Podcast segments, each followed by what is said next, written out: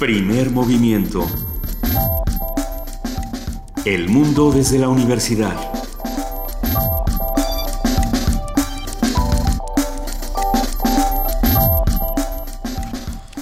Muy buenos días, son las 7 de la mañana con 4 minutos de este 12 de noviembre, ya jueves, y arrancamos así primer movimiento. Luisa Iglesias. Querido Benito Taibo, buenos días, muy buen día a los que nos están escuchando a través del 96.1 de FM.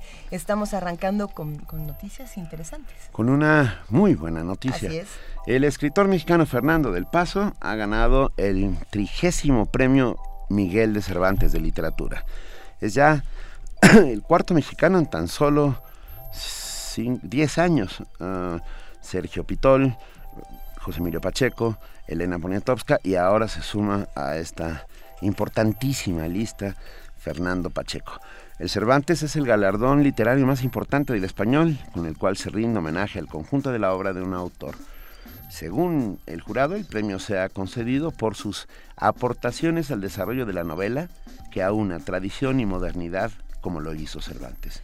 Da, da, mucho gusto pensar que Del Paso gana este premio. Yo creo que todos leímos Noticias del Imperio en algún momento y que, que forma parte también de nuestra educación literaria y creo que es un escritor que si no hemos leído es, un, es una excelente oportunidad para leer. Así es. Eh, mira, según Inés Fernández, presidenta del jurado del Premio Cervantes, eh, la Academia ha, ha dado el premio a Fernando del Paso porque asume riesgos y es innovador. Uh, su obra forma parte de la historia de la literatura latinoamericana. Eh, Fernando del Paso no solamente es escritor, también es dibujante, novelista, diplomático, académico y bueno, también fue locutor de radio, entonces doble razón para celebrar eh, en este oficio de la radio, nosotros también lo felicitamos. Fernando del Paso nació en la Ciudad de México, nace en la Ciudad de México en 1935, el primero de abril, narrador y ensayista de títulos emblemáticos como José Trigo, premio Javier Villarruti del 66, Palinuro de México, no? premio Rómulo Gallegos de 1982, Noticias del Imperio, premio Mazatlán de Literatura en 88 y Sexto Mexicano en recibir el premio. Ya habíamos dicho los cuatro de Paz, los últimos 10 años, Fuentes, pero claro, Paz, Fuentes, Pitol, Pacheco y Elena Poniatowska. Da, da, muchísimo gusto lo que está ocurriendo en este momento con Fernando del Paso. Acérquense a su obra. Eh, vamos a compartir fragmentos de, de, de, lo que ha escrito. Trataremos de hacerlo en redes sociales. Pero mejor, escríbanos. Estamos en arroba P Movimiento, en Diagonal Primer Movimiento UNAM y en el teléfono 55 36 43 39. Cuéntenos, ustedes ya leyeron a Fernando del Paso. ¿Qué les parece? ¿Qué significa para todos ustedes? Y bueno, estamos contentos, Benito. Estamos muy contentos. Felicidades al maestro, al gran maestro Fernando del Paso por este merecidísimo reconocimiento. Pero bueno, hoy es jueves de autoayuda. Es jueves de autoayuda, en efecto. Vamos a arrancar preguntándonos cómo sobrevivir a la vida. El matrimonio palabrakis. Esto es de teatro y vamos a hablar con Laura Uribe, responsable de este proyecto, que bueno, es una artista escénica que no se pueden perder.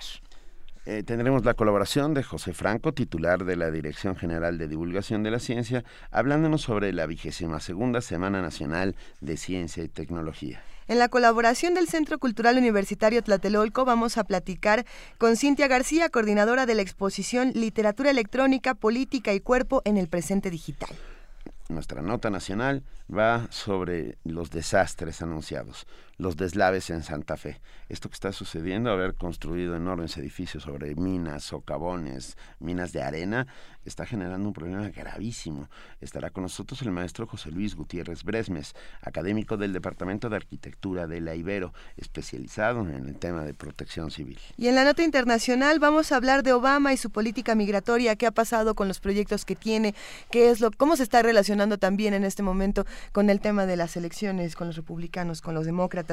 Platicaremos con Gustavo García, doctor abogado especialista en temas migratorios y visas para los Estados Unidos. En la colaboración del Programa Universitario de Estudios de Género, el PUEG, la doctora Ana Gabriela Buquet, su directora, nos habla sobre el nuevo ministro canadiense y su innovador gabinete. Un gabinete incluyente que tiene 50% de mujeres, uh, en el cual se incluyen minorías étnicas, un gabinete muy liberal y muy acorde a, a estos tiempos de migraciones y, de liberalidades. La verdad es que a mí me encantó el gabinete del joven Trudeau. Vamos, vamos a platicarlo. Se ve que Canadá va a ser un país mucho más civilizado.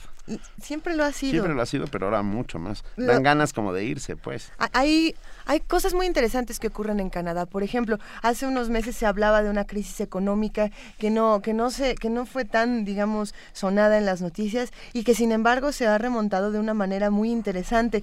También está este, este panorama político. Vamos a platicar todo esto eh, el, día de hoy y también vamos a tener nuestra sección de poesía necesaria.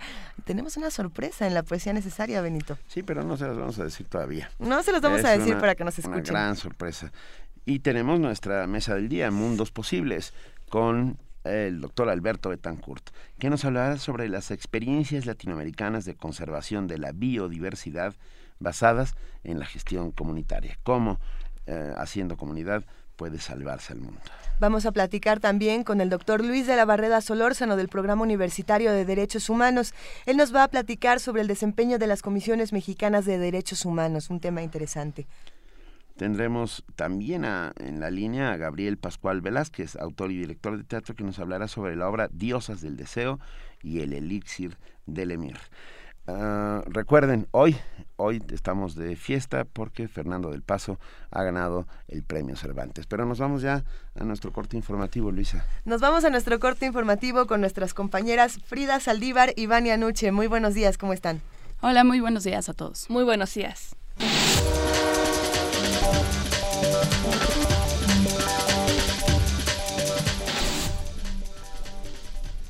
Iniciamos con información nacional. El gobernador de Guerrero, Héctor Astudillo, reconoció que existe un debilitamiento de las corporaciones policíacas en el Estado. En el marco de una reunión en la Comisión Estatal de Derechos Humanos en Chilpancingo, el mandatario local dijo que comparte las declaraciones del secretario de Gobernación, Miguel Ángel Osorio Chong, sobre la falta de creación de instituciones en la administración de Ángel Aguirre y Rogelio Ortega. Además, Destacó que encontró un estado marcado por la violencia, lo que señaló es un asunto de desgobierno.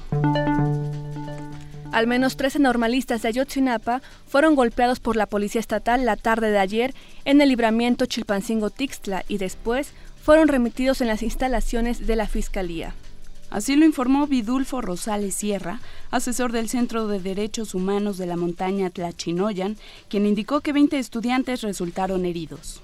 El enfrentamiento entre policías antimotines con normalistas de Ayotzinapa ocurrió en el libramiento Chilpancingo-Tixtla, donde los agentes estatales iniciaron una persecución contra los estudiantes, que iban a bordo de dos autobuses y tenían en su poder una pipa de gasolina que habían robado en la mañana. Cerca de la caseta de libramiento, los policías recuperaron la pipa de gasolina que los normalistas pretendían llevarse a las instalaciones de la escuela ubicada en Tixtla. En Michoacán, la Secretaría de Educación Estatal levantó ayer la suspensión decretada el pasado martes en las escuelas de la región de Apatzingán por los bloqueos de civiles armados en la zona. A través de un comunicado, informó que este miércoles las actividades fueron reanudadas en los planteles educativos de todos los niveles de la entidad. Los ciudadanos tienen el derecho constitucional para ser candidatos independientes, afirmó el magistrado electoral Manuel González Oropesa. Al participar en la inauguración del Seminario Internacional Nuevas Formas de Participación Política, Candidaturas Independientes, realizado en el Senado, el integrante del Tribunal Electoral del Poder Judicial de la Federación dijo que la legislación secundaria ya no puede afectar este derecho. Debemos de dejar de pensar que ya el derecho a ser votado como candidato independiente es un derecho creado por la ley es un derecho ya establecido y reconocido por la Constitución. Y hay una gran diferencia. Las leyes no pueden restringir ya el derecho a ser votado como candidato independiente, sino que deben de observarse los principios constitucionales del debido proceso, de proporcionalidad, de equidad para los candidatos independientes.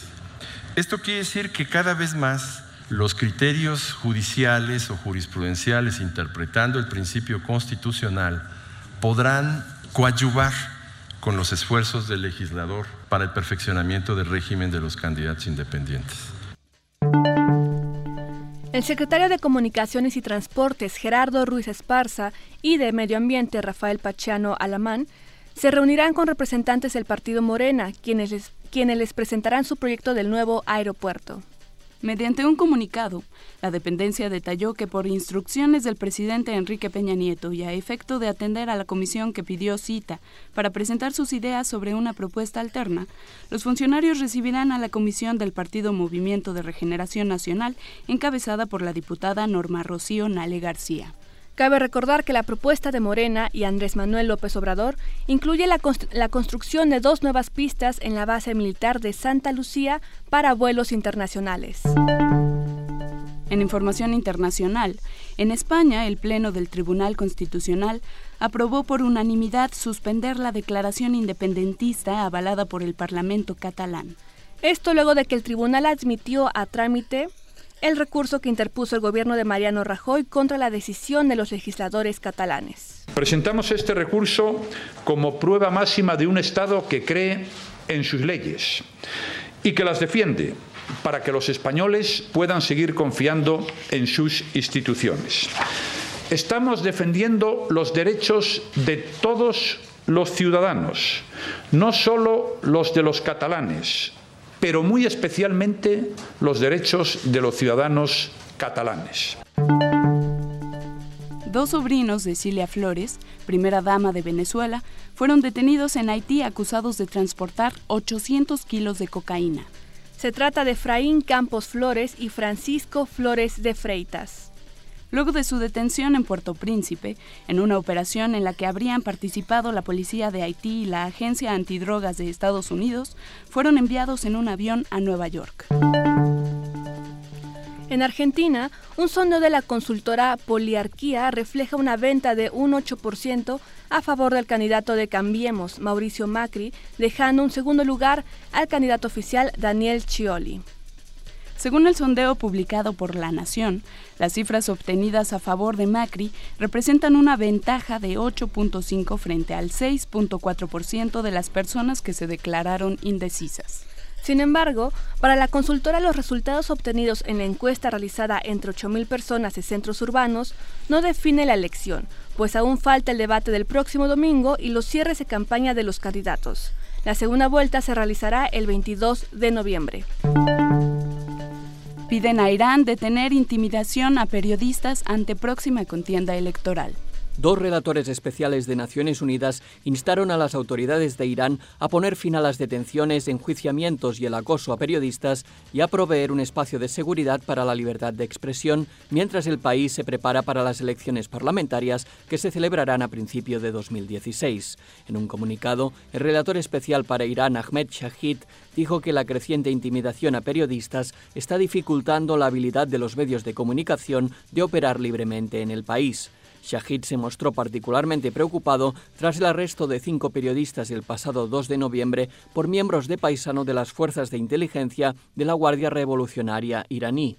Según la televisión estatal iraní y otros medios de comunicación, los periodistas fueron detenidos bajo los cargos de ser sospechosos de formar parte de una red al servicio de gobiernos occidentales que buscaba influenciar a la opinión pública y socavar a la República Islámica. Asimismo, el relator especial sobre el derecho a la libertad de opinión y expresión, David Kay, manifestó que la participación pública en cualquier proceso electoral es virtualmente imposible si los medios de comunicación y la sociedad civil se enfrentan frecuentemente a arrestos y enjuiciamientos. Los expertos urgieron al gobierno iraní a liberar a todos los periodistas detenidos. Irán posee una de las mayores cifras de periodistas y activistas sociales detenidos a nivel mundial. Jordi Trujols, Naciones Unidas, Nueva York. Y en la nota de la UNAM, este jueves se conmemora el Día Mundial contra la Neumonía. A nivel mundial, la neumonía es la principal causa de muerte en niños menores de 5 años. Cada año fallecen más de 1.3 millones de infantes a causa de esta enfermedad. De acuerdo con la Organización Mundial de la Salud, la mayoría de esos decesos son evitables. Habla, ah. Habla Horacio Rubio Monteverde, titular de atención médica de la Dirección General de Servicios Médicos de la UNAM. Es una situación, es la primera causa de muerte en estas edades para los niños, a pesar de que se tiene los medicamentos. Pero hay tres cosas que son importantes mencionar. Una es que los niños reciban la lactancia materna, que eso es de mucha trascendencia. Otra es que tengan su carnet de vacunas completo, porque en el carnet de vacunas está la vacuna contra la neumonía y recientemente también en el adulto, pero es cada cinco años. Y la vacuna de la influenza es cada año.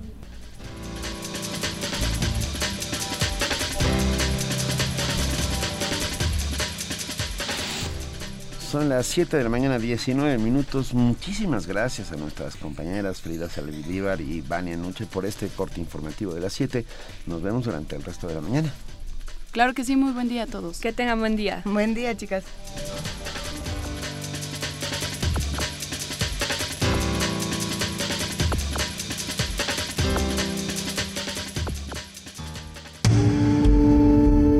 Primer movimiento. Donde todos rugen, el puma ronronea.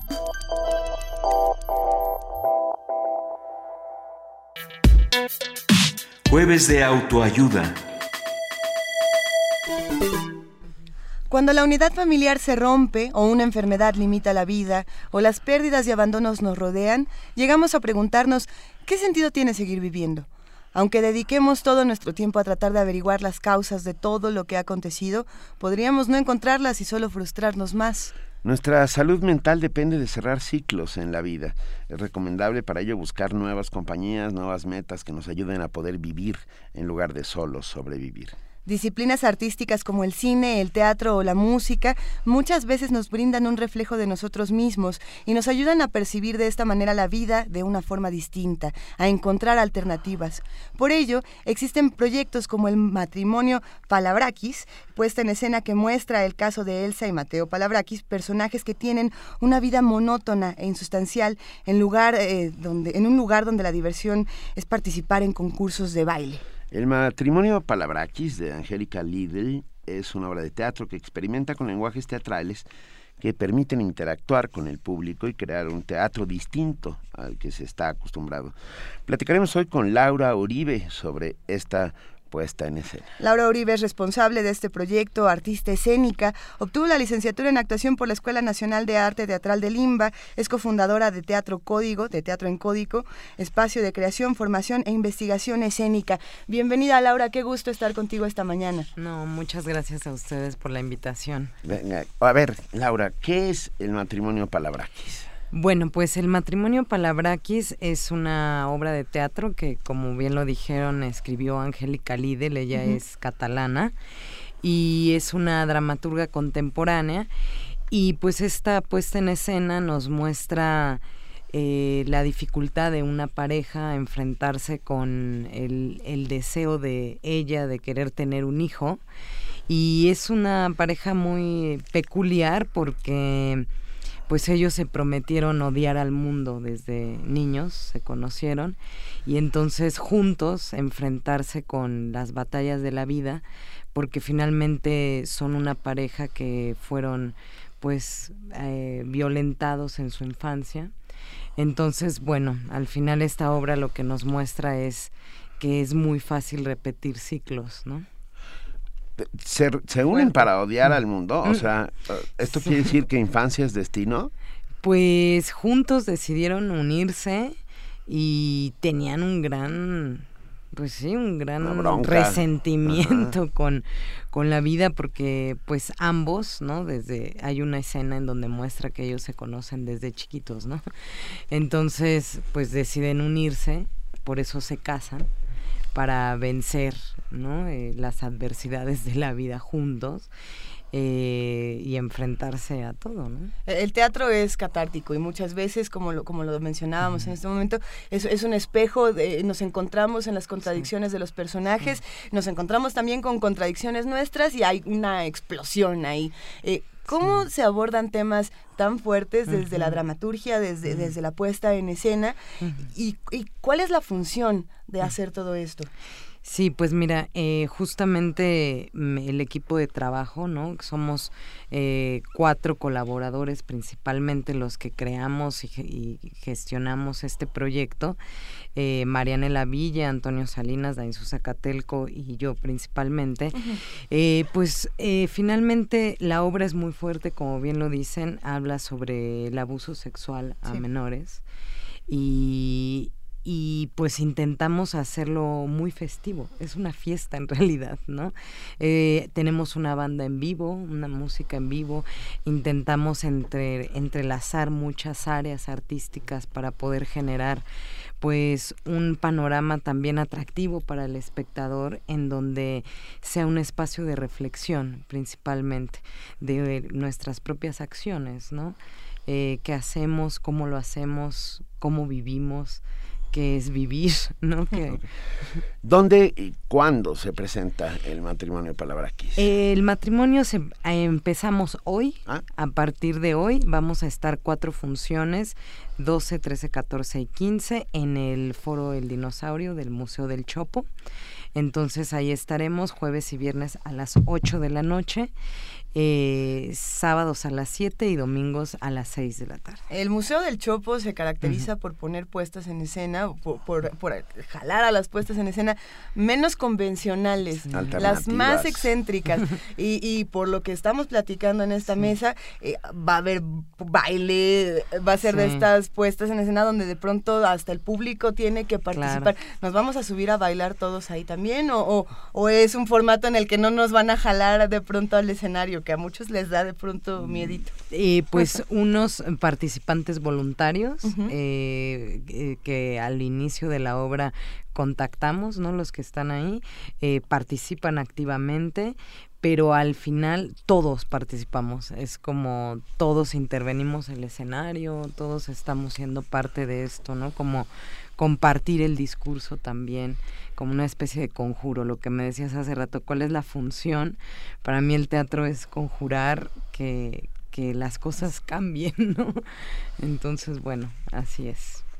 Creo, creo, que está bastante interesante este, este proyecto. Creo que tiene eh, por muchos lugares por donde se puede abordar desde la parte vivencial, la parte autorreferencial. Eh, para los que están actuando, ¿cómo es representar a personajes que tienen vidas tan fuertes?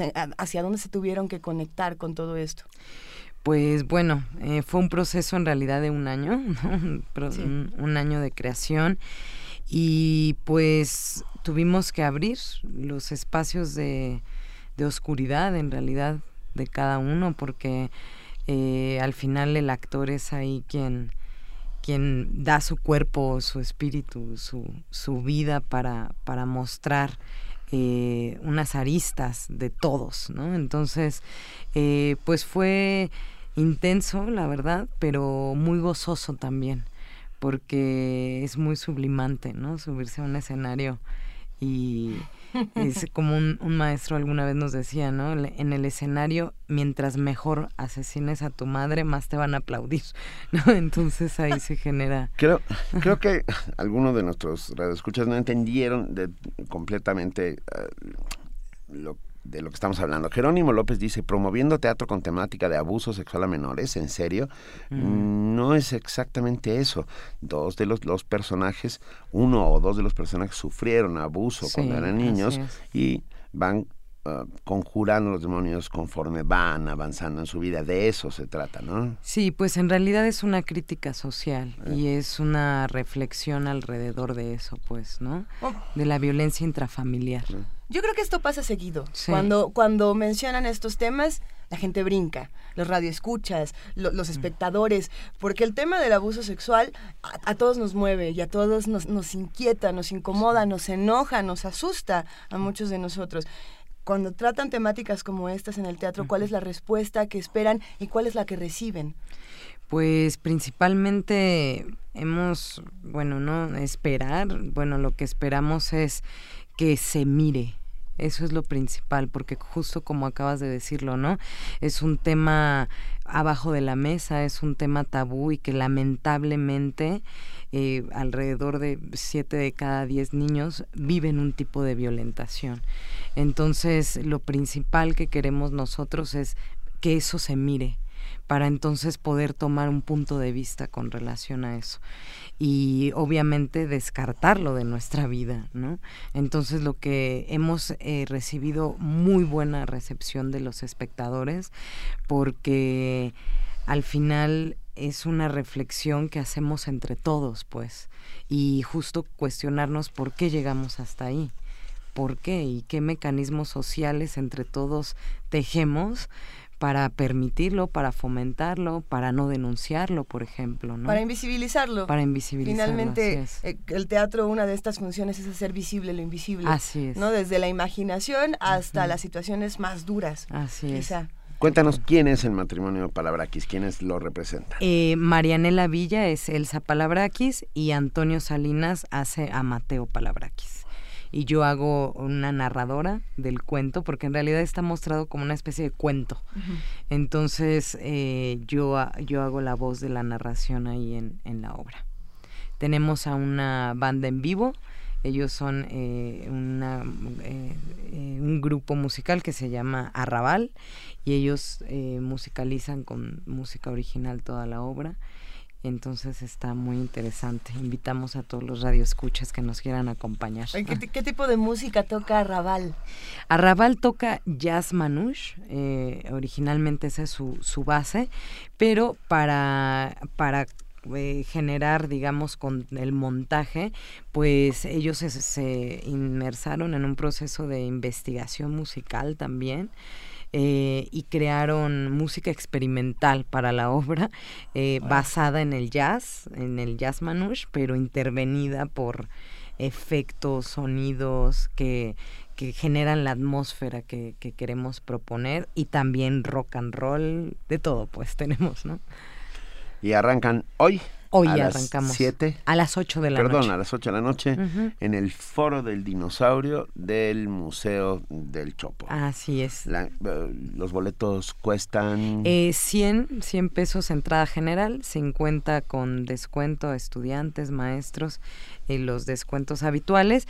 Y hoy tenemos eh, eh, un pase doble a la persona que escriba, no sé, ahí en, sus redes sociales. Ok, lo, vamos a regalar a eh, través de nuestras redes sociales. Perfecto, gracias. Sí, tenemos un pase doble y también tenemos eh, descuentos de boletos a 50 pesos para todos los radioescuchas que digan que nos escucharon en primer movimiento. Venga, ya lo saben. Pero bueno, este pase doble para hoy, para el estreno. Para hoy, sí, sí. Ah, lo damos vía Teléfono. Teléfono. Al, primero que llame al 55 36 43 39 y quiera venir a ver el matrimonio Palabraquis al Museo del Chopo hoy a las 8 de la noche, que es el estreno, bienvenido sea. Ah, Laura, muchísimas gracias por estar esta mañana con nosotros. les deseamos mucha mierda. Otra vez, insistimos. y el otro día nos preguntaban a qué se debía esta cosa de mucha mierda y hay que contarlo porque parecería que es como tirarle mala onda. No, no. y muy por el contrario. Muy por el contrario. En tiempos antiguos los ricos llegaban en carretas y en caballos a los teatros y, claro, a la hora de pararse frente al teatro, los caballos defecaban. Entonces, cuando los actores llegaban al teatro y veían que había fuera mucha caca de caballo, sabían que adentro había mucho dinero. Por lo tanto, desde entonces, eh, esta suerte de conjuro místico maravilloso de desearle mucha mierda a quien estrena, eh, tiene que ver con eso. Así es. Que les vaya muy bien. Muchísimas gracias a ustedes por la invitación. Laura Uribe, el matrimonio Palabraquis, hoy se presenta en el Chopo, en el Foro Dinosaurio a las 8 de la noche. Ya estamos regalando ese pase doble a los que nos llamen al 55 36 43 39.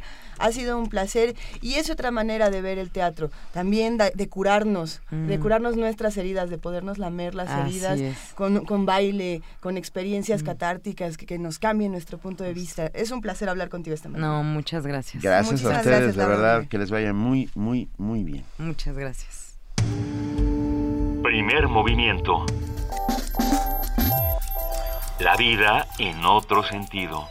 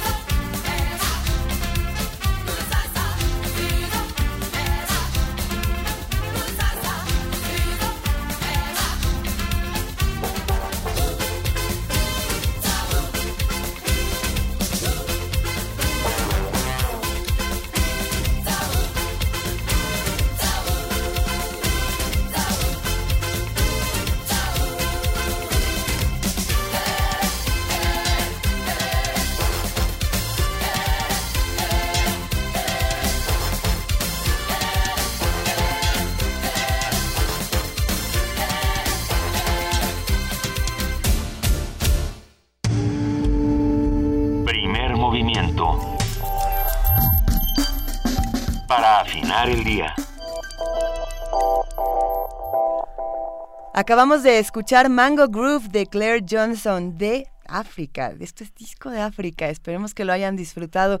Gracias a la producción por estas recomendaciones musicales. Gracias a Ricardo Peláez, curador musical de este espacio, así como también José Luis Paredes Pacho. ¿Y quién más? Tenemos ya varios curadores musicales. Gustavo Martín.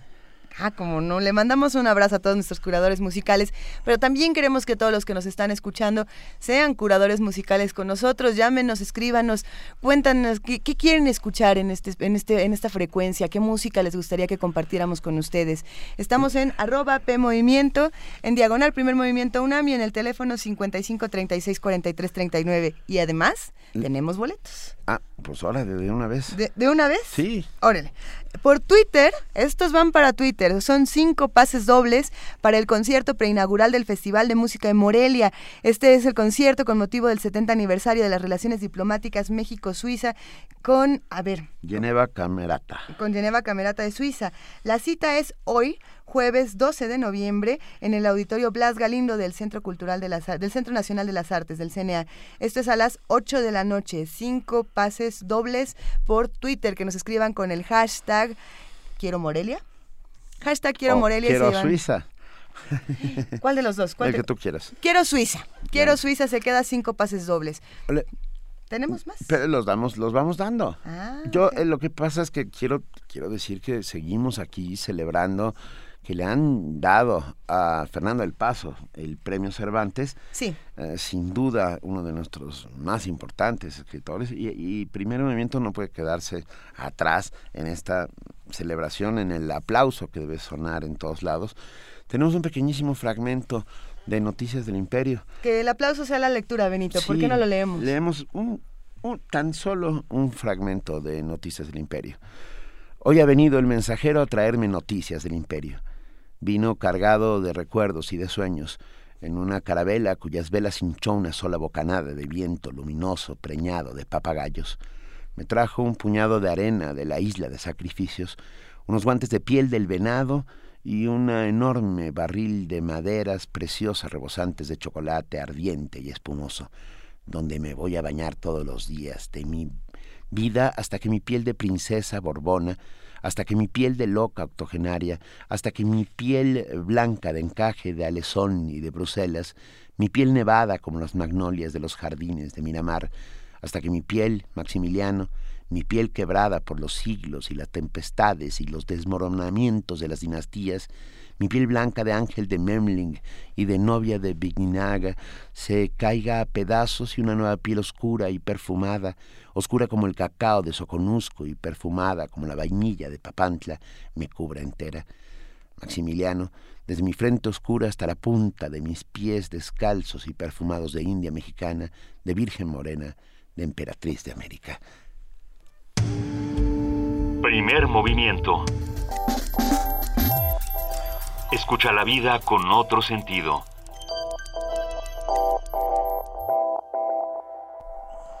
Sí, este fue un fragmento de, de, Fernando del Paso, Noticias del Imperio. Eh, es un autor que, insistimos, la mejor manera de honrarlo el día de hoy es leyéndolo, es compartir fragmentos de su escritura en redes sociales para que logramos eh, difundir el conocimiento por todas partes, Benito. Sí, por supuesto, ya me dicen que ya no siga explicando lo de mucha mierda, lo hago cada semana. Ok, ya, ya les quedó claro, no lo volvemos a hacer. Venga. Pero bueno. Gracias, Paco Barajas. Un abrazo a Paco Barajas, un abrazo a todos los que nos están escuchando. Sigan con nosotros porque en este momento vamos a platicar con José Franco, titular de la Dirección General de Divulgación de la Ciencia de la UNAM. Pepe Franco, muy buenos días, ¿cómo estás? Muy, muy buenos días, mi querida Luisa, muy buenos días, Benito. Un placer, como siempre, hablar con ustedes esta mañana deliciosa, luminosa. El placer es nuestro, querido Pepe Franco. Oye, nos vas a contar de la vigésimo segunda Semana Nacional de Ciencia y Tecnología. Así es, eh, cada año se organiza por CONACYT y obviamente se le unen universidades, centros, incluso ya pronto vamos a tener empresas eh, eh, uniéndose a la Semana Nacional de la Ciencia y la Tecnología que en realidad debía de llamarse ciencia, tecnología e innovación, porque necesitamos empujar la innovación, como ya hemos platicado en algunos otros eh, programas. Y bueno, cada año lo, lo este, organiza CONACYT y conforme van pasando los años se van madurando muchísimas cosas, ¿no? La UNAM ha participado desde hace ya un buen número de años y la Dirección General de Divulgación de la Ciencia ha hecho eh, exposiciones en muchos de estos este, de estas semanas. Y estas exposiciones pues no solamente han sido eh, unas exposiciones que han mostrado los desarrollos de ciertas eh, tecnologías y áreas científicas sino también cosas muy muy interesantes que tienen que ver con la cultura de México por ejemplo hace tres años hicimos una exposición sobre el chocolate y pues era la historia del chocolate, la química del chocolate y bueno, las delicias mismas del chocolate. Y como como esa exposición, pues este año se está haciendo una exposición que está asociada al Año Internacional de la Luz porque esta Semana Nacional de Ciencia y Tecnología ha sido dedicada al Año Internacional de la Luz. Entonces, pues hay muchísimas cosas asociadas con la luz y todas las tecnologías asociadas a la luz y en las esta semana por primera vez se tiene un país invitado y el país invitado es el Reino Unido. Eh, no sé si lo comentamos en algún momento en el pasado, pero estamos ahorita en el 2015 en el año dual México-Reino Unido, en donde ha habido toda una serie de intercambios, colaboraciones asociados a muchos temas y en particular asociados a ciencia y tecnología. Entonces ha habido eventos en el Reino Unido eh, y eventos que se están desarrollando aquí en México y bueno, esta semana junto con el Reino Unido, eh, CONACID ha sumado esfuerzos para poder ofrecer una, una visión un poco más amplia, no únicamente desde México, sino también desde el Reino Unido, de, por ejemplo, la exploración del universo, ¿no? Suena, suena maravilloso. Bueno. Sí, sí, sí, ah, sí. Suena maravilloso. Yo pensé que ya, ya los había perdido. No, no, no, Pepe. El año del Albus es, es uno de nuestros años favoritos, ya desde ahora. Hemos, hemos disfrutado toda clase de eventos, exposiciones, talleres, y, y esta no será la excepción. No, oye, pero a ver, espérate, a ver, eh, eh, me perturba lo que acabas de decir. El 2009 fue el año internacional de la astronomía. ¿No fue tu favorito también, Luisa? Pero por supuesto, Pepe. Y tengo... Entonces eres una facilota, todos son tus favoritos, no, no, puede ser. Tengo dos razones diferentes. El año de la astronomía eh, fue el año que empecé a trabajar en Radio UNAM y pudimos cubrir todos los eventos que, que, que había alrededor de, de esta enorme celebración. Y el año de la luz lo que reúne son tecnologías de lo más diversas todo se relaciona con la luz, hasta la astronomía misma. ¿no? ¿Y el año de la química qué me dices? Uy, el año de la química. Mientras no nos preguntes los números atómicos de la tabla periódica. Nos va a costar más trabajo, nos va a costar más trabajo. No, no, este, no, me encanta, me encanta, perdón, perdón que te que, que, que, que, te haya agredido de esa manera, mi querida Luisa. Por el contrario. Pero no, yo creo que esto, estas celebraciones de los años internacionales, qué sé yo, de la física, de la luz, de la geofísica, de la química, eh, de la astronomía, etcétera, están mostrándonos que eh, la UNESCO y, y la ONU están poniendo en un relieve adecuado los eventos de ciencia que han marcado el desarrollo de nuestra civilización están rindiendo homenaje a algo que, que se tenía un poco extraviado y en nuestro país estos años internacionales asociados a la ciencia han sido tomados con, con mucha seriedad, eh, no solamente por las universidades y las organizaciones dedicadas al desarrollo de la ciencia, sino también por eh, por varios este niveles de gobierno tanto el federal como los estatales como los municipales y por organizaciones de la sociedad civil. Entonces a mí me da mucho gusto utilizando este este punto como, como referencia, el que ciencia, tecnología e innovación poco a poco hayan incursionado hacia adentro de la agenda nacional y si bien ya los tenemos en el discurso, en las celebraciones, también eh, yo creo que debemos reconocer que ha habido un esfuerzo por parte del gobierno federal para incrementar los presupuestos en ciencia y tecnología. Ya lo único que, que le hace falta a nuestro país en estos rubros es que los sectores productivos, la iniciativa privada, eh, contribuyan, le pongan dinero a los desarrollos de alta tecnología en innovación. Con esto haríamos un país más competitivo y con esto tendríamos la oportunidad de generar muchos empleos bien remunerados en muchas áreas. Esto lo hemos platicado en otras ocasiones, Pepe. Es fundamental eh, que se unan todos para la inversión en la ciencia, que es lo que haría, lo que hace más falta en este momento. Así es. Y bueno, regresando regresando al tema de, de la Semana Nacional de Ciencia y Tecnología, esta semana se realiza pues en todo el país. Tenemos una sede espectacular en el Zócalo, en el centro histórico, en donde pues hay muchísimas, muchísimas cosas. Hay exposiciones, hay talleres, están presentes la UNAM, el Politécnico, varias universidades, los centros con así y bueno, pues también algunos, este, algunos grupos del Reino Unido que, que se han, que se han eh, sumado a esta celebración, lo cual pues me da muchísimo gusto porque es una oferta gratis para todo el público en el corazón de nuestra ciudad, en el mero corazón, junto al templo mayor de los aztecas, o sea, donde, donde se han dado los eventos eh, políticos, religiosos, importantes en este país, también se están dando eventos muy, muy importantes de ciencia y tecnología. ¿Va a estar Prometeo? Va a estar, bueno, de hecho, está Prometeo. Ay, qué bueno que lo mencionas, porque no hemos, por lo menos yo no he tenido oportunidad de agradecerles a ustedes el que el que hayan hecho esta convocatoria para que la gente nos propusiera nombres para el camioncito eh, de, de la ciencia, esta unidad móvil que, que se hizo en la DGDC, que se hizo en la UNAM, para exhibiciones de teatro, videos, etcétera y que pues ahora tiene el nombre de Prometeo gracias a esta convocatoria que hicieron ustedes. Yo les agradezco muchísimo, eh, Luisa Benito, que nos hayan hecho la convocatoria, porque llegaron nombres bien, bien eh, interesantes. gracias a todos los que escuchan Primer Movimiento y que han hecho comunidad con nosotros.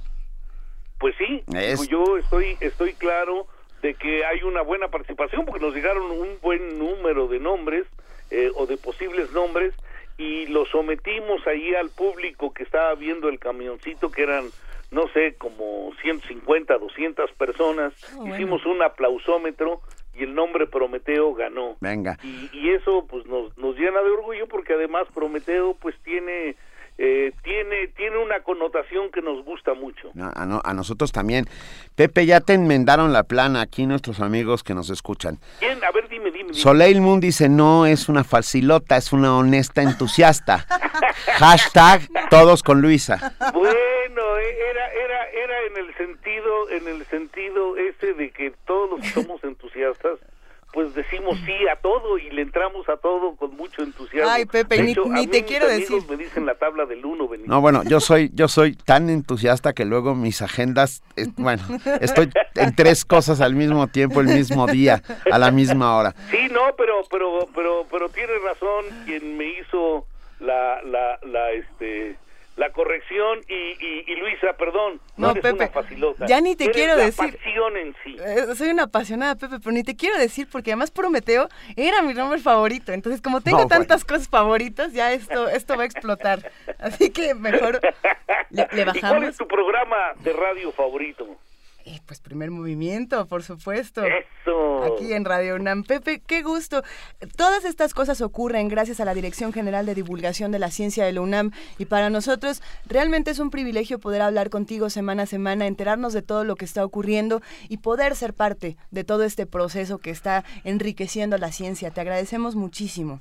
Bueno, pues este, yo les agradezco a ustedes y solamente le dejo ahí a, a los radioescuchas eh, una información que se me olvidó dar por toda la emoción por la que estábamos pasando y es que la Semana Nacional de Ciencia y Tecnología termina el 13 de noviembre y la, las entradas son de 9 de la mañana a 5 de la tarde. Es gratuito y todos están cordialmente invitados a ir a visitarla. Venga, queda hoy y mañana. Hoy y mañana, efectivamente. Hoy día del cartero y mañana tres. Hoy es día del cartero. Mandemos un abrazo enorme a ese que no que no desaparezcas, que no que no se extingan los carteros, por favor.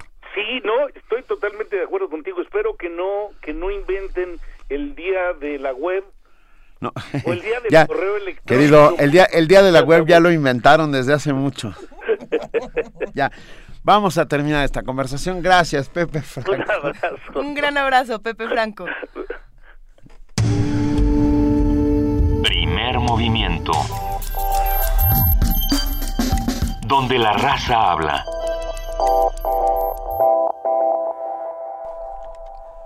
Para seguir conmemorando que, celebrando que Fernando del Paso ha sido designado hoy como Premio Cervantes 2015 de Literatura, lo cual nos enorgullece enormemente. Leeremos, Luisa va a leer otro fragmento de Noticias del Imperio. El mensajero me trajo también, querido Max, un relicario con algunas hebras de la barba rubia que llovía sobre tu pecho condecorado con el águila azteca y que aleteaba con una inmensa mariposa de alas doradas. Cuando a caballo y a galope y con tu traje de charro y tu sombrero incrustado con arabescos de plata, esterlina, recorrías los llanos de Apam entre nubes de gloria y de polvo, me han dicho esos bárbaros, Maximiliano, cuando tu cuerpo estaba caliente todavía, cuando apenas acababan de hacer tu máscara mortuoria con yeso de París, esos salvajes te arrancaron la barba y el pelo para vender los mechones por unas cuantas piastras. ¿Quién iba a imaginar, Maximiliano, que te iba a suceder lo mismo que a tu padre, si es que de verdad lo fue el infeliz del duque de Reichstadt, quien a nada, quien a nada ni nadie pudo salvar de la muerte temprana, ni los baños muriáticos, ni la leche de burra, ni el amor de tu madre, la archiduquesa Sofía, que apenas unos minutos después de haber muerto en el mismo palacio de Schobun, donde acababas de nacer, le habían trasquilado todos sus bucles rubios para guardarlos en relicarios. Pero de lo que sí se salvó él, y tú no, Maximiliano, fue de que le cortaran en pedazos el corazón para vender las piltrafas por unos cuantos reales. Me lo dijo el mensajero. Al mensajero se lo contó Tudos, el fiel cocinero húngaro que te acompañó hasta el patíbulo y sofocó el fuego que prendió en tu chaleco el tiro de gracia, y me entregó el mensajero, y de parte del príncipe y la princesa Salm Salm, un estuche de cerdo donde había una caja de zinc, donde había una caja de palo de rosa, donde había, Maximiliano, un pedazo de tu corazón y la bala que acabó con tu vida y con tu imperio en el Cerro de las Campanas. Primer movimiento. La vida en otro sentido.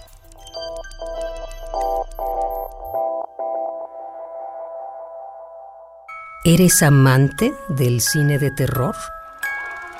Vive la selección que Cineclub Radio Cinema tiene para ti en el ciclo. ¡Ay, nanita! Un grupo de estudiantes de un internado para mujeres se enfrentan al secreto que guarda un fantasma del pasado en Hasta el viento tiene miedo, de Carlos Enrique Taboada. Un par de jóvenes monjas liberan a una fuerza demoníaca que desencadena una serie de eventos sangrientos en Alucarda, de Juan López Moctezuma.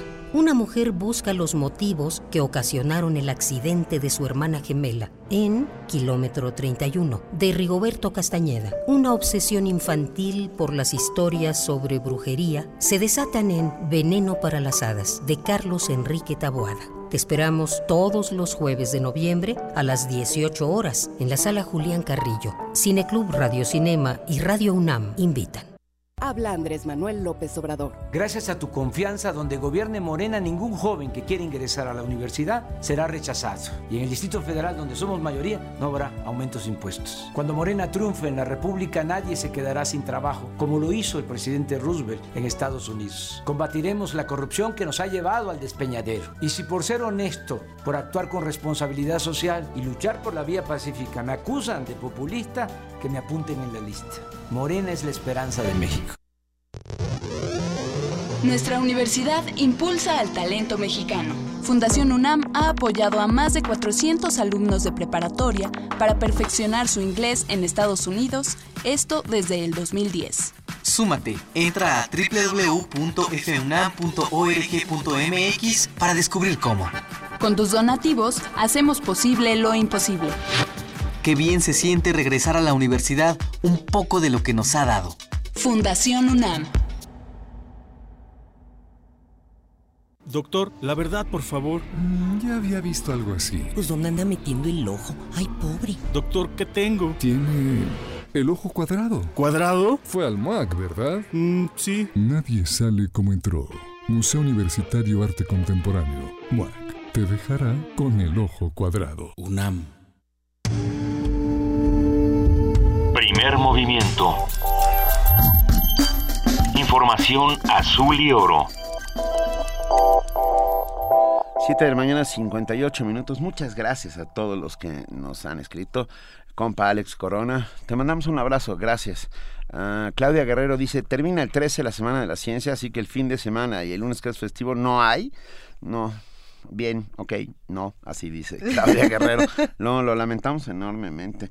Paco Barajas, te mandamos un enorme abrazo, Paco Barajas. Paco Barajas, por si ustedes no lo saben, es trombonista de Panteón Rococó y líder en Mental Jackets. Y le mandamos un abrazo a Paco Barajas. Ah, Sergio López, gracias, gracias por escribirnos, por estar aquí con nosotros haciendo comunidad. Y Pedro Aguirre nos recuerda que la Feria Internacional del Libro de Guadalajara de este año estará excelente el invitado, será Reino Unido. Sí, justo por ser el año, el año dual. uh, este año la FIL de Guadalajara tiene como país invitado a el Reino Unido. Ya, ya sabremos mucho sobre la FIL de Guadalajara, tendremos reportes informativos desde la feria. Estaremos por allá, pero no estaremos transmitiendo por allá, solo estaremos no, visitando diferentes espacios. Y... Sí, visitando y ¿Cuánta, ¿Cuántas presentaciones tienes, Benito? ¿Ya sabes en este momento cuántas presentaciones serán? 14. Bueno, na nada más para que se, se imaginen toda la, la, cantidad de eventos, la cantidad de, de cosas que ocurran en esta FIL. Eh, sin duda va a ser muy emocionante. Arranca a finales de noviembre y vamos a estarles platicando todo lo que va a pasar. En este momento ya son las 8 de la mañana y nos vamos a nuestro corte informativo de las 8 con nuestra compañera Elizabeth Rojas. Bienvenida, Elizabeth. Hola, Luisa Benito. Buenos días. Buenos días a todos. Buen día.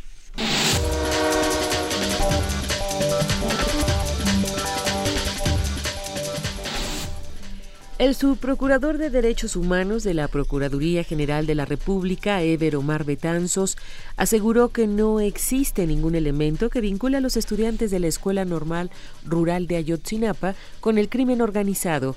En entrevista, Betanzos agregó que existe una línea de investigación abierta, aunque siempre respetando a los estudiantes y a la Escuela Rural Raúl Isidro Burgos.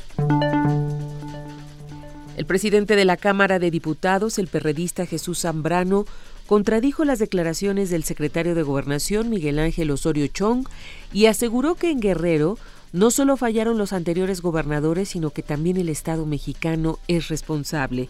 Osorio Chong culpó a los exgobernadores del PRD Ángel Aguirre y Rogelio Ortega de no haber formado policías capacitados y de confianza. La Secretaría de Educación Pública dio a conocer que el examen de la evaluación de desempeño en los estados de Oaxaca, Michoacán y Chiapas podrá cambiar de fecha o de lugares. Esto con el fin de que los maestros presenten la prueba. En un comunicado, la SEP indicó que la decisión se toma ante las amenazas de la Coordinadora Nacional de Trabajadores de la Educación de boicotear las sedes de aplicación de la evaluación los próximos 14 y 15 de noviembre. Sin embargo, no se especificó si serán enviadas Fuerzas Armadas a las sedes para evitar agresiones por parte de la CENTE. El presidente de la Comisión de Justicia del Senado, Fernando Yunes, señaló que se deben llevar a cabo comparecencias exhaustivas a los aspirantes a ministros de la Suprema Corte de Justicia de la Nación. El senador panista indicó que las seis personas que sean propuestas por el presidente de la República comparecerán en diferentes días, sin límite de tiempo ni de preguntas, con una participación total de los legisladores. Además, comentó que la comisión que preside analizará la propuesta de que los representantes de la sociedad civil realicen preguntas directas a los candidatos. Estaremos considerando también en las eh, comparecencias más adelante las preguntas ciudadanas, que es una práctica que nos parece fundamental también hacer. Eh, el, proceso de cómo se hará lo estaremos sin duda alguna publicando en el micrositio de la Comisión de Justicia y por otras vías también, pero de manera que las organizaciones de la sociedad civil, expertos, académicos y yo diría que la sociedad en general puedan hacer preguntas también a quienes en su momento eh, integren estas dos ternas que habrá enviado el presidente de la República en próximos días. La secretaria de Relaciones Exteriores, Claudia Ruiz Macié, informó que se contrató a una segunda empresa para estabilizar el sistema para la emisión de pasaportes, así como para restablecer en su totalidad el servicio. En conferencia de prensa detalló que se contrató a la empresa Softec, sin embargo, no dio el monto definitivo del contrato, ya que se sabrá hasta que se subsane la falla técnica que se presentó. Por último, la canciller reveló que la Secretaría de la Función Pública ya inició una investigación para deslindar responsabilidades. Miguel Ángel Mancera, jefe de gobierno capitalino, aseguró ante la Cumbre Mundial de Directores de Resiliencia que impulsará una iniciativa para legalizar el uso de medicamentos derivados de la marihuana. ¿Qué está impulsando ya la Ciudad de México y en qué se va a concentrar? En que podamos tener ya el uso para efectos de salud, porque hoy estamos limitando a enfermos de epilepsia, de cáncer, de arteriosclerosis, de tratamientos que han sido probados efectivos en otras partes del mundo por una limitación legal. A mí me parece que ahí también tenemos que hacer resiliencia y ahí también tenemos que dar el resultado. Y la Ciudad de México lo va a impulsar con toda decisión, sin ambigüedades de si estamos a favor o estamos en contra.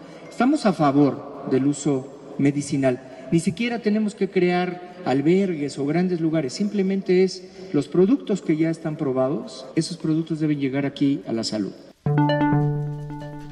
El Instituto Federal de Telecomunicaciones estableció que para realizar llamadas de emergencia en México solo se deberá marcar el 911. El IFETEL emitió los lineamientos para que este número sea el único armonizado a nivel nacional para la prestación de servicios de emergencia, la priorización de comunicaciones de emergencia, el establecimiento de procedimiento para la recepción de reportes de equipos robados o extraviados. Esta disposición aún no tiene fecha de entrada en vigor. En información internacional, la Comisión Europea notificó la aprobación para que se etiqueten los productos que ingresen a su territorio provenientes de las colonias israelíes en Cisjordania, Jerusalén Este y los Altos de Golán, consideradas ilegales dentro del derecho internacional. Esta aprobación fue condenada por el gobierno de Israel, quien señaló que se trata de una medida excepcional y discriminatoria, por lo que convocó al embajador de la Unión Europea en Tel Aviv. También advirtió que esta decisión tendrá consecuencias en el proceso de paz con los palestinos. Este jueves, soldados israelíes infiltrados en los territorios palestinos irrumpieron en un hospital de Hebrón, al sur de Cisjordania, con el fin de detener a un palestino presunto autor de un ataque con arma blanca en octubre. De acuerdo con el Ministerio Palestino de Salud, durante el operativo dieron muerte a un palestino de 27 años, pariente del joven arrestado que se encontraba de visita en el centro médico. La agencia de noticias palestina MAN indicó que los soldados ingresaron al hospital donde estaban ingresando desde hace varios días, donde estaba ingresado desde hace varios días Assam Esad Shalaldah, quien según informaciones del ejército israelí había recibido un disparo tras apuñalar y herir gravemente a un israelí el 25 de octubre. Expertos de la ONU apoyan comisión para investigar crímenes de la dictadura argentina. Expertos de la ONU en Derechos Humanos apoyaron en Ginebra un proyecto de ley que está en discusión en el Senado de Argentina para establecer una comisión de la verdad sobre la complicidad económica. De aprobarse, la comisión evaluaría el papel y la responsabilidad de los empresarios durante la dictadura que gobernó el país entre 1976 y 1983. La creación de esta comisión representa una oportunidad para expandir más el derecho a la verdad en relación con violaciones cometidas con la complicidad o participación activa del sector empresarial, señalaron en un comunicado cinco relatores en distintos ámbitos de los derechos humanos. Los expertos consideraron que la participación de los empresarios que contribuyeron, se beneficiaron o actuaron directamente en los crímenes es comúnmente ignorada y por eso la comisión ofrecería una nueva manera de tratar con este tipo de proceso de la justicia. Los expertos que apoyaron el proyecto de ley son los relatores sobre la promoción de la verdad, sobre las consecuencias de la deuda externa, sobre la tortura, sobre la solidaridad internacional y sobre la promoción de un orden internacional democrático. Jorge Millares, Naciones Unidas, Nueva York.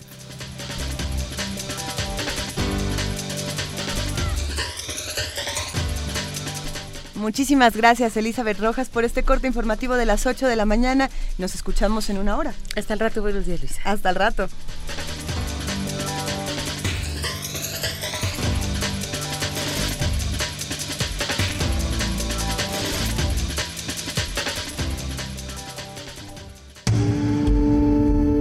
Primer movimiento. Donde todos rugen, el puma ronronea. 8 de la mañana con 50 minutos. Estamos aquí en Primer Movimiento. Es un placer que nos acompañen, que hagan con nosotros comunidad. Gracias a todos los que nos escriben. Gracias a todos los que están haciendo posible que esto suceda. Ah, ya tenemos en la línea a Cintia. Perdón, me perdí. Ya está. Ya está. Ya regresé. Ya regresé. Ya Cintia regresé. García, coordinadora de la exposición eh, Literatura Electrónica, Política y Cuerpo en el Presente Digital, que se, está, que se va a presentar o se está ya a punto de presentar en el Centro Cultural Universitario Tlatelolco. Muy buenos días, Cintia. Hola, Luisa, Benito, buenos días, ¿qué tal? Bien, ¿cuán- ¿cuándo arrancan? Porque me perdí un poco. Eh, inauguramos hoy, Ah. eh, estamos muy contentos, hoy a las 7 de la noche eh, inauguramos esta exposición y pues nada, quería primero que nada decirles muchas gracias por tenernos nuevamente en su programa, hace un mes estuvo con ustedes mi colega María Andrea Jovine eh, para presentarles todo el programa de plataformas de la imaginación eh, que inauguraba con un simposio internacional en la sala de Carlos Chávez, en el Centro Cultural Universitario. ¿Cómo no? Y sí, y ahora después de un mes, ya después de múltiples inauguraciones, intervenciones, eh, charlas, tenemos esta tercera exposición del proyecto en, en y estamos muy contentos Inaugurar. háblanos, por favor, de qué es lo que vamos a ver para que nos vayamos preparando para esta noche. Claro que sí. Pues eh, vamos a presentar ocho piezas eh, de artistas de diversas partes del mundo eh, que están actuando realmente de modo muy crítico eh, desde la literatura electrónica eh, en sus cruces con todo lo que tiene que ver con eh, el lenguaje, los modos eh, de interactuar con otros lenguajes eh, textuales, eh, sonoros y visuales y sobre todo cómo es que el cuerpo eh, se involucra política y socialmente desde las máquinas y con las máquinas y cómo desde la literatura electrónica pueden verse estos cruces y pueden hacerse estas aproximaciones a qué ocurre con nosotros como seres, digamos, sociales eh, frente a la máquina y, y, y cómo observamos el texto desde nuestra posición como usuarios y como y como mm, eh, lectores eh, multimediales, ¿no? ¿El, el ser humano frente a la máquina pierde o gana? Pues eh, allí habla ahora a ver si, o si empata. se pueden- si se pueden dar una, una vuelta a la exposición verán que eh, pues podríamos verlo desde los dos desde los dos puntos de vista yo diría que hay una hay una gran ganancia en cuanto a los modos en que podemos extender nuestros modos de pensar eh, nuestro estar en el mundo frente a la máquina pero también esta esta tiranía precisamente como se llama una de las cientos la tiranía del código esta tiranía de la máquina que ejerce sobre nosotros mismos es también un- un- una perspectiva interesante de, ver no yo creo que es de, ida y vuelta es, sin duda es interesante y precisamente esta palabra tiranía que, que, a veces se la ponemos a la máquina y a veces nos la ponemos también a nosotros mismos y al manejo que nosotros le damos a estas plataformas. ¿no? Entonces yo creo que, que va a ser uh, una exposición que sin duda no nos podemos perder.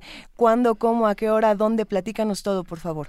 Claro que sí. Bueno, vamos, si puedo decir un poco, vamos a tener eh, piezas de, de Belén García, de Sí. Buchatón, eh, de Eugenio Picelli desde México.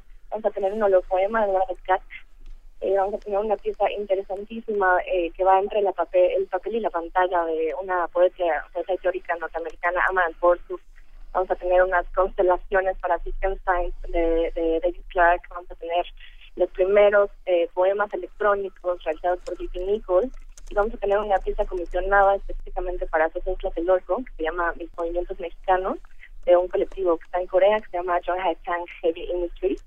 Eh, todo esto se inaugura hoy a las 7 de la noche en Tlatelolco con un performance además del, del artista sonoro Tito Rivas, un performance que se llama El Fonófono y que está basado en el texto del grafógrafo de Salvador Elizondo y que juega con esta idea de escribir, eh, verse escribiendo que se escribe y Claro. el fonófono lo que plantea es esta idea de el ser que se escucha, escuchar, un performance realmente interesante que abre esta inauguración eh, eh, de la expo que va a estar hasta enero de 2016 ahí en Tlatelolco. Tenemos que además nos, nos encanta eh, poder poder cerrar las actividades de plataformas de la imaginación en ese lugar, porque no solo fue en donde se gestó el proyecto de plataformas de la imaginación, sino también un lugar realmente simbólico e importante para nuestro país, ¿no? Y poder mostrar una pieza así relacionada con esta noción de lo político, la máquina y el cuerpo es, es realmente importante para Guión.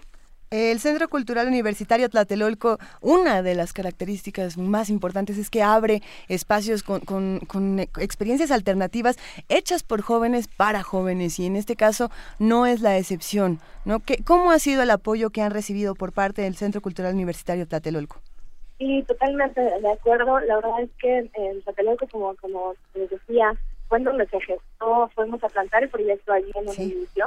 eh, y eh, nos abrieron las puertas eh, completamente y de, de ahí se fue haciendo mucho más grande este proyecto que, que después tuvimos la posibilidad de, expandirlo hacia Universum, hacia Museo del Chopo, hacia MUAC, hacia la cátedra de José Emilio Pacheco, también eh, estuvimos en el Centro de Cultura Digital, en Bellas Artes, en fin, ha sido realmente andar moviendo la literatura por toda la ciudad y todo tuvo este punto de partida en Tlatelolco.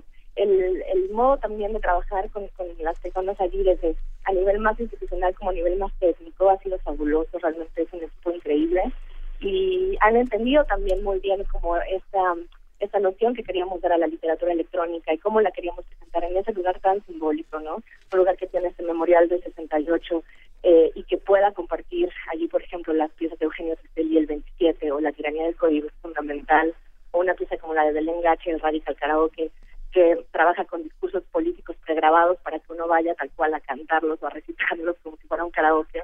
Poder trabajar con estas piezas tan críticas en un lugar que también siempre está preocupado por eh, poner sobre la mesa esos discursos críticos también es, es importantísimo para nosotros y es un lugar además increíble arquitectónicamente, históricamente. Entonces creemos que el público lo va a disfrutar realmente. Pues no sabes cuánto te agradecemos, eh, Cinta García, el que nos cuentes todo esto acerca, acerca de, de la exposición Literatura Electrónica, Política y Cuerpo en el Presente Digital, que se inaugura hoy a las... A las 7 de la noche es entrada libre y ojalá nos puedan acompañar. Si quieren seguir las actividades de, de Plataformas de la Imaginación, tenemos el sitio plataformasdelaimaginación.mx y en Twitter estamos eh, haciendo cobertura a través del hashtag PDLI. ah, re- repítenos el hashtag, por favor. Sí es PDLI, Plataformas de la Imaginación. Venga. Perfecto. Gracias, Mu- Cintia. Muchas gracias a ustedes, que estén muy bien. Un abrazo. Hasta luego, chao. Primer movimiento. Escucha la vida con otro sentido. 8 de la mañana, 16 minutos. Seguimos aquí en primer momento y tenemos más regalos, Luisa Iglesias. Así es, tenemos más regalos. Los siguientes se van a ir por Facebook. Tenemos una nueva dinámica para regalar eh, los boletos por Facebook. El, el asunto es, miren, Vania Nuche en este momento va a subir una publicación a, a nuestra página de Primer Movimiento. el primer, los primeros cinco comentarios dentro de esta publicación eh, solamente, ah no, son nada más tres comentarios, porque nada más tenemos tres comentarios, tres pases dobles. Los primeros que nos escriban se van a ir a lo siguiente. Centro de Producción de Danza Contemporánea CEPRODAC de Limba nos está regalando tres pases dobles para la función de este domingo 15 de noviembre a las 8 de la noche para Preposición Arcoíris. Esto es el estreno de esta coreografía de Marco Antonio Silva que va a estar del jueves 12, domingo 15 de noviembre. Y bueno, eh, sin duda les va a gustar va a estar jueves y viernes a las 8 de la noche, sábados a las 7, los domingos a las 6 de la tarde. Y por favor, escríbanos a Facebook dentro de la publicación de Vania Nuche. Ya con eso, los primeros tres se van a ver danza. Venga, y nos vamos ya a nuestra nota nacional. Nota nacional. Luego de los deslaves ocurridos en un talud de Santa Fe que provocaron la evacuación de 116 residentes del fraccionamiento Vista del Campo, el director del Centro Nacional de Prevención de Desastres, Carlos Miguel Valdés, informó que es muy probable que la casa que está en la zona de deslaves se derrumbe. Agregó que esa zona de Santa Fe es considerada un terreno duro, pero que aún así necesita mantenimiento por erosión, deforestación y filtraciones de agua. La Secretaría de Protección Civil de la Ciudad de México informó que se mantiene alerta ante nuevos posibles desgajamientos. Miguel Ángel Mancera, jefe de gobierno capitalino, ha mencionado que ya está revisando esta situación. En tanto, la empresa American Tower afirmó que tuvo el permiso de la delegación Coajimalpa para colocar una antena telefónica en la casa de Altavista número 111. Rodrigo Jiménez Castellanos, vicepresidente de Asuntos Públicos para América Latina de la firma, presentó la licencia de construcción y el estudio de mecánica de suelos otorgados por la demarcación en 2002. A pesar de esto, la, delegación ha señalado que duda de la validez de esos documentos, pues asegura que no tiene antecedentes de los mismos. Sobre el tema, hoy nos brinda su análisis el maestro José Luis Gutiérrez Bresmes, académico del Departamento de Arquitectura de la Ibero, especializado en temas de protección civil. Muy buenos días, maestro Gutiérrez Bresmes. Muy buenos días a todos. muchas gracias por acompañarnos. Ah, dice, a ver, el, el el director del Centro Nacional de Prevención de Desastres dice que es un terreno duro y, a mí no me lo parece. ¿A usted? Bueno, eh, toda esta zona de Santa Fe y muchas otras del poniente de la ciudad, los suelos son de tepetate, que son terrenos muy resistentes, eh, con mucha capacidad eh, a la compresión, terrenos confiables en general. Salvo situaciones, porque también es una zona en la que históricamente han operado minas, y puede haber todavía vetas de minas no explotadas. Sin embargo, esto, pues antes de construir con los estudios de mecánica de suelos, se ubican. Aquí el problema de lo que ha ocurrido en Santa Fe es que se ha modificado irracionalmente la topografía, se ha abusado de todos estos grandes cortes y taludes que confiando en la nobleza de este terreno, pues no se dejan con ángulos de reposo, sino cortes que cualquiera los puede ver al visitarla prácticamente a 90 grados. Y lo que va ocurriendo con el tiempo es que se intemperiza la superficie de estos cortes, se va desquebrajando y es el motivo de gran cantidad de estos derrumbes. Si a esto le sumamos que ha habido un crecimiento demográfico, una sobredensificación de la zona, que ha alterado el equilibrio hídrico, tanto de superficie como subterránea, pues todas las condiciones originarias de estos terrenos se van alterando, se van modificando, donde había escurrimientos en, en un momento dado ahora no los hay, o donde no los había se reconducen el agua de manera natural. Y esto va alterando estos grandes cortes, muchas veces hechos sin ninguna protección o con protecciones precarias, pues de una forma un poco eh, irresponsable. Sí, ah, maestro, me, quedé pensando, yo recuerdo perfectamente cuando Santa Fe era un tiradero de basura ah, y que fue rellenado ese tiradero de basura. Ah, la pregunta clave es, ¿no hay un peligro latente ahí por los propios gases que pueda generar esa basura? No, no sé, estoy pensando, no soy un experto en mecánica de suelos, pero, pero esto ha sucedido en otras partes del mundo. Sí, por el momento, eh, estos de derrumbes recientes no tienen que ver en realidad con el relleno sanitario. Este tiradero ahora tiene un relleno sanitario que no ha dado hasta el momento problemas en que se maneja la expulsión del gas eh, adecuadamente. De hecho, la parte de los derrumbes es mucho más amplia que lo que ubicaba el relleno sanitario. Es una, una, una zona eh, sí cercana, eh, pero, pero no inmediata. Aquí el, el problema, este, insisto, es más bien todo este manejo irresponsable que se ha, o alegre que se ha hecho de las modificaciones en la topografía del lugar en beneficio de los desarrollos inmobiliarios.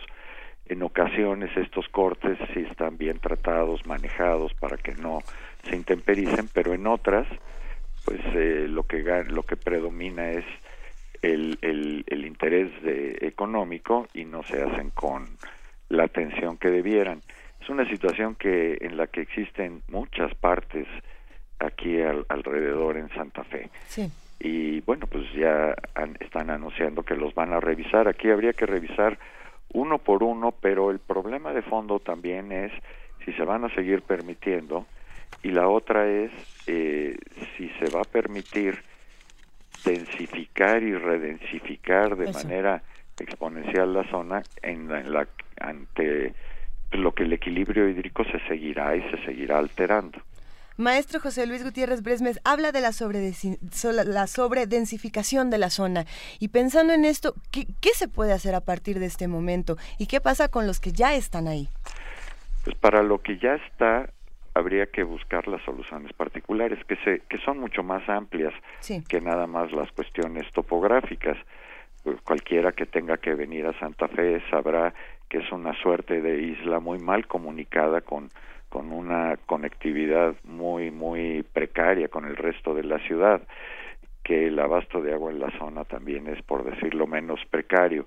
Es decir es una zona que ya ha rebasado las posibilidades de, de, de seguirla poblando habrá que buscar las soluciones para esto pero sobre todo detener el crecimiento desmedido o al menos racionalizarlo en función a la infraestructura que se le va creando o se le va ampliando al área. ¿A quién, ¿A quién le corresponde detener este crecimiento en la zona?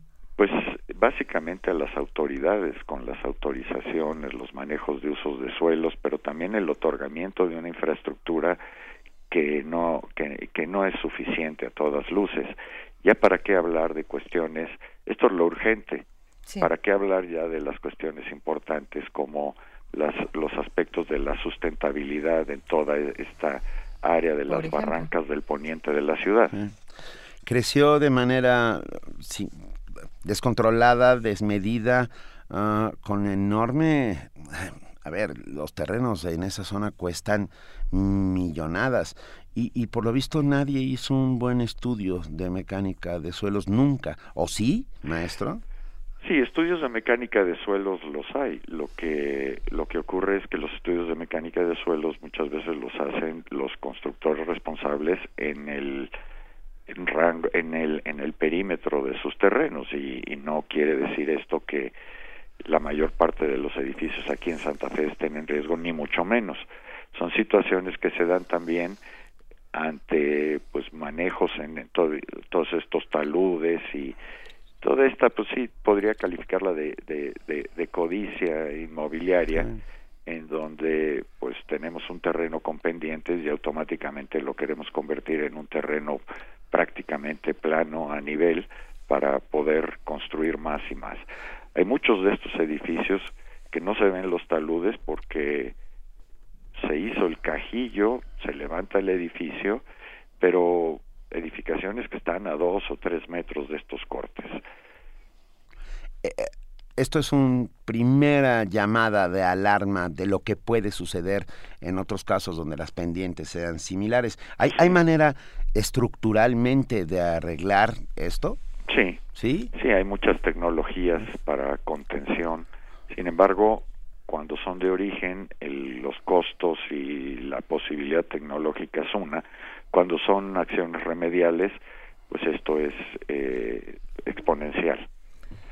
Entonces habrá que ver que cada caso, cada caso tendría, cada problema particular tendría una solución particular, pero la cuestión de fondo es no estar tapando un hoyo con la tierra que abrimos uno más grande. Eh, aquí lo que habría que ver es qué está ocurriendo con este equilibrio hídrico, tratar en lo posible de recuperar ciertas condiciones y, eh, y desde luego reglamentar de una manera mucho más responsable la forma en que se manejan los cortes en los terrenos, por noble que sea el material como el tepetate, simplemente es que se está intemperizando en todas estas superficies.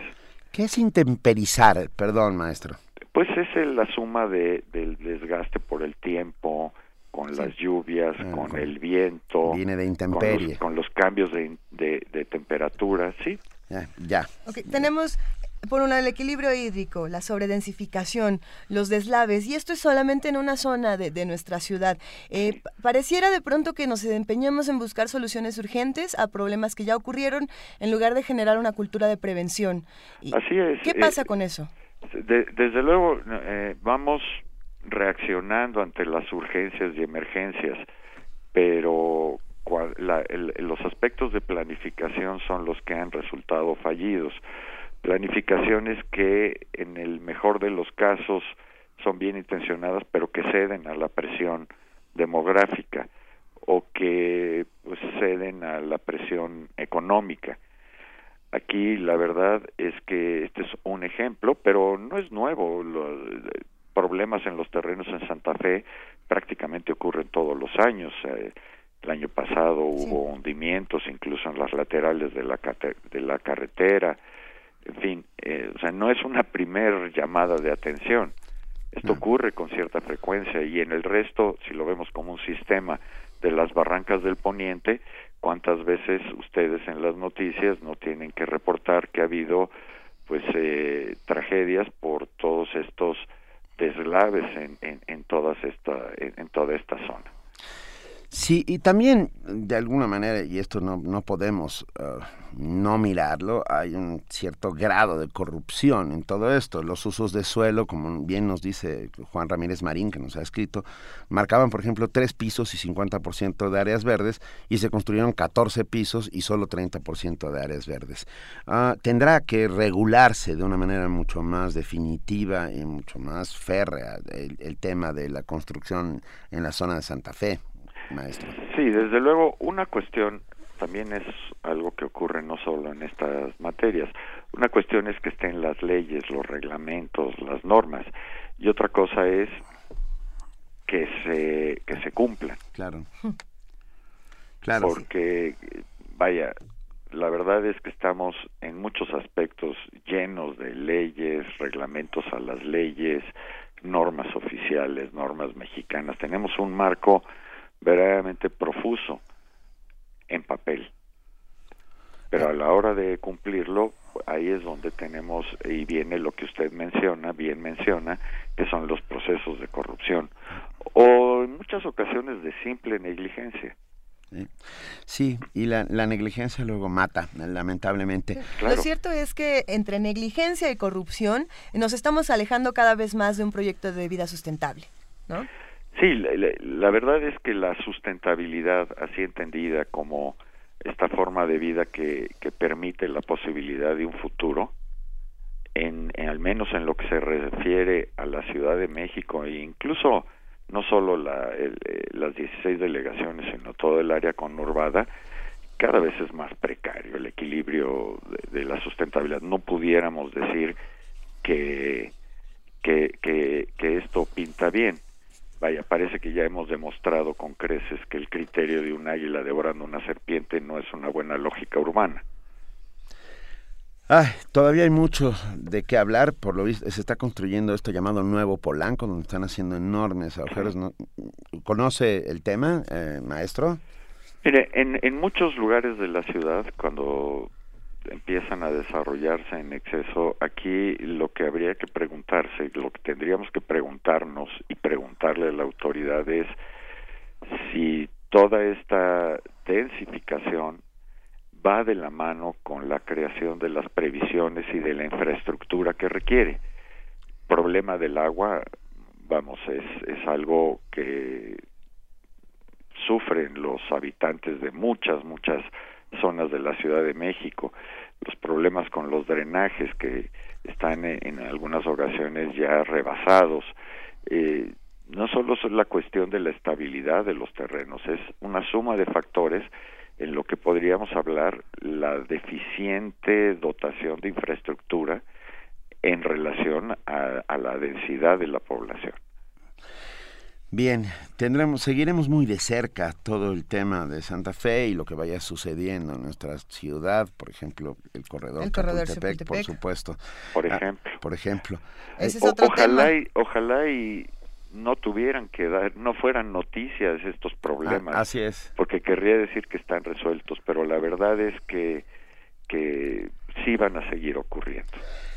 Hagamos entre todos un esfuerzo para organizarnos y detener estas construcciones que están afectando a nuestras ciudades, que están eh, sobredensificando, sobredensificando, ay, no puedo decir. De, densificando. Exactamente. Sobredensificando. Exactamente. No podemos permitir que esto esté ocurriendo en nuestras ciudades. Maestro José Luis Gutiérrez Bresmes, es un placer hablar con usted esta mañana. Muchas gracias eh, a todos y bueno, pues cada quien nuestro granito de arena. Por supuesto, muchas gracias. Un abrazo, hasta luego. Hasta luego. Primer movimiento. Donde todos rugen, el puma ronronea.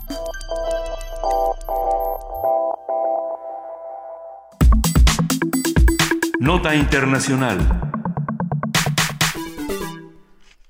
El plan del presidente Barack Obama para proteger de la deportación a unos 5 millones de personas que viven en Estados Unidos sin permiso sufrió otro revés el lunes, en un fallo de una Corte Federal de Apelaciones de Nueva Orleans. La Corte de Apelaciones respaldó un mandato de un juez de Texas que bloquea la iniciativa migratoria del gobierno de Obama.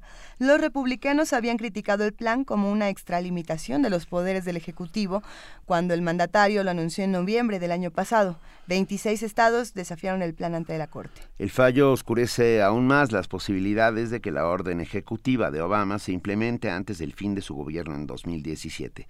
Las apelaciones a la suspensión podrían tomar meses y, de acuerdo a cómo se desarrolle el caso, podrían volver a la Corte Federal de Texas para mayores procedimientos. Por otra parte, aunque existen cerca de 11.3 millones de extranjeros que pueden ser deportados actualmente del país, durante los últimos años el Congreso le ha dado al Departamento de Seguridad Nacional apenas recursos suficientes para retirar a unos 400 mil de ellos al año.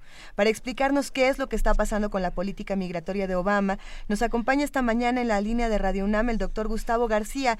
Él es abogado especialista en temas migratorios y visas para los Estados Unidos. Muy buenos días, doctor Gustavo García, ¿cómo está?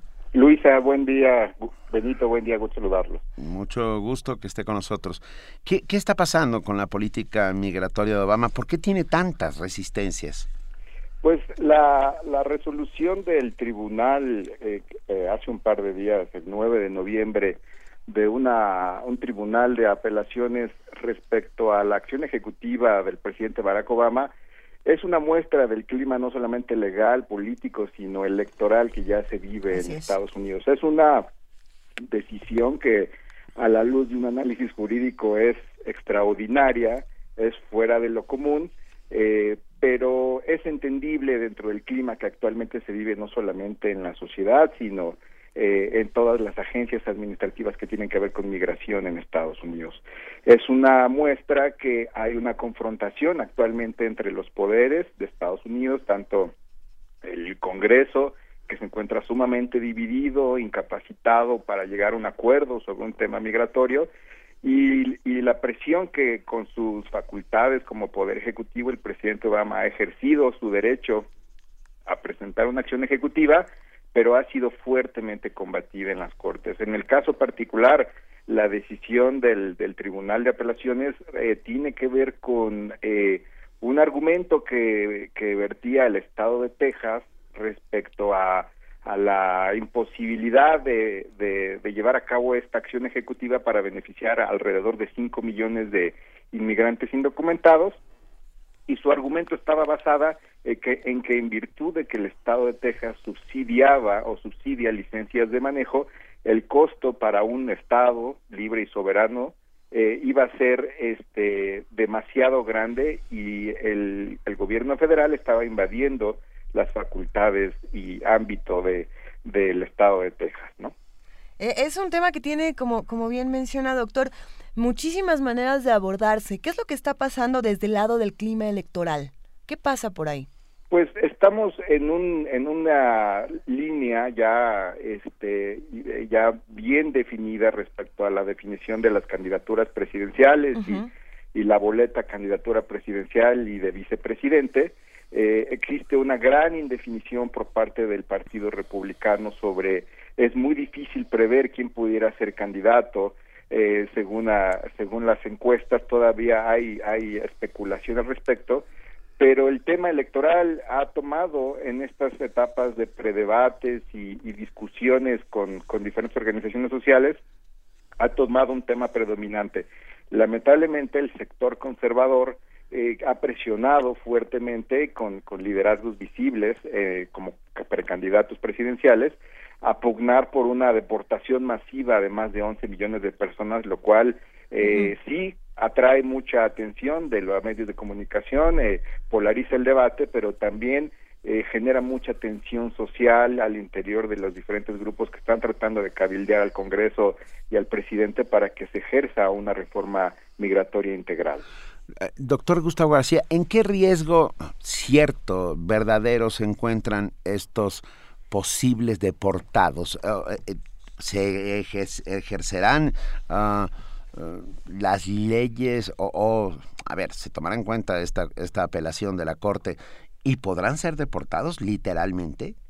Pues estamos en, en un impasse jurídico en este momento. Eh, ya el Departamento de Justicia del Gobierno Federal ha expresado su intención de solicitar a la Suprema Corte que atraiga este caso eh, existe una opinión respecto a que sí es un caso que debe de llegar a la Suprema Corte para definir de una vez por todas qué tanto puede un presidente ejercer una acción ejecutiva dentro del ámbito de sus facultades constitucionales sin violar los derechos de los estados.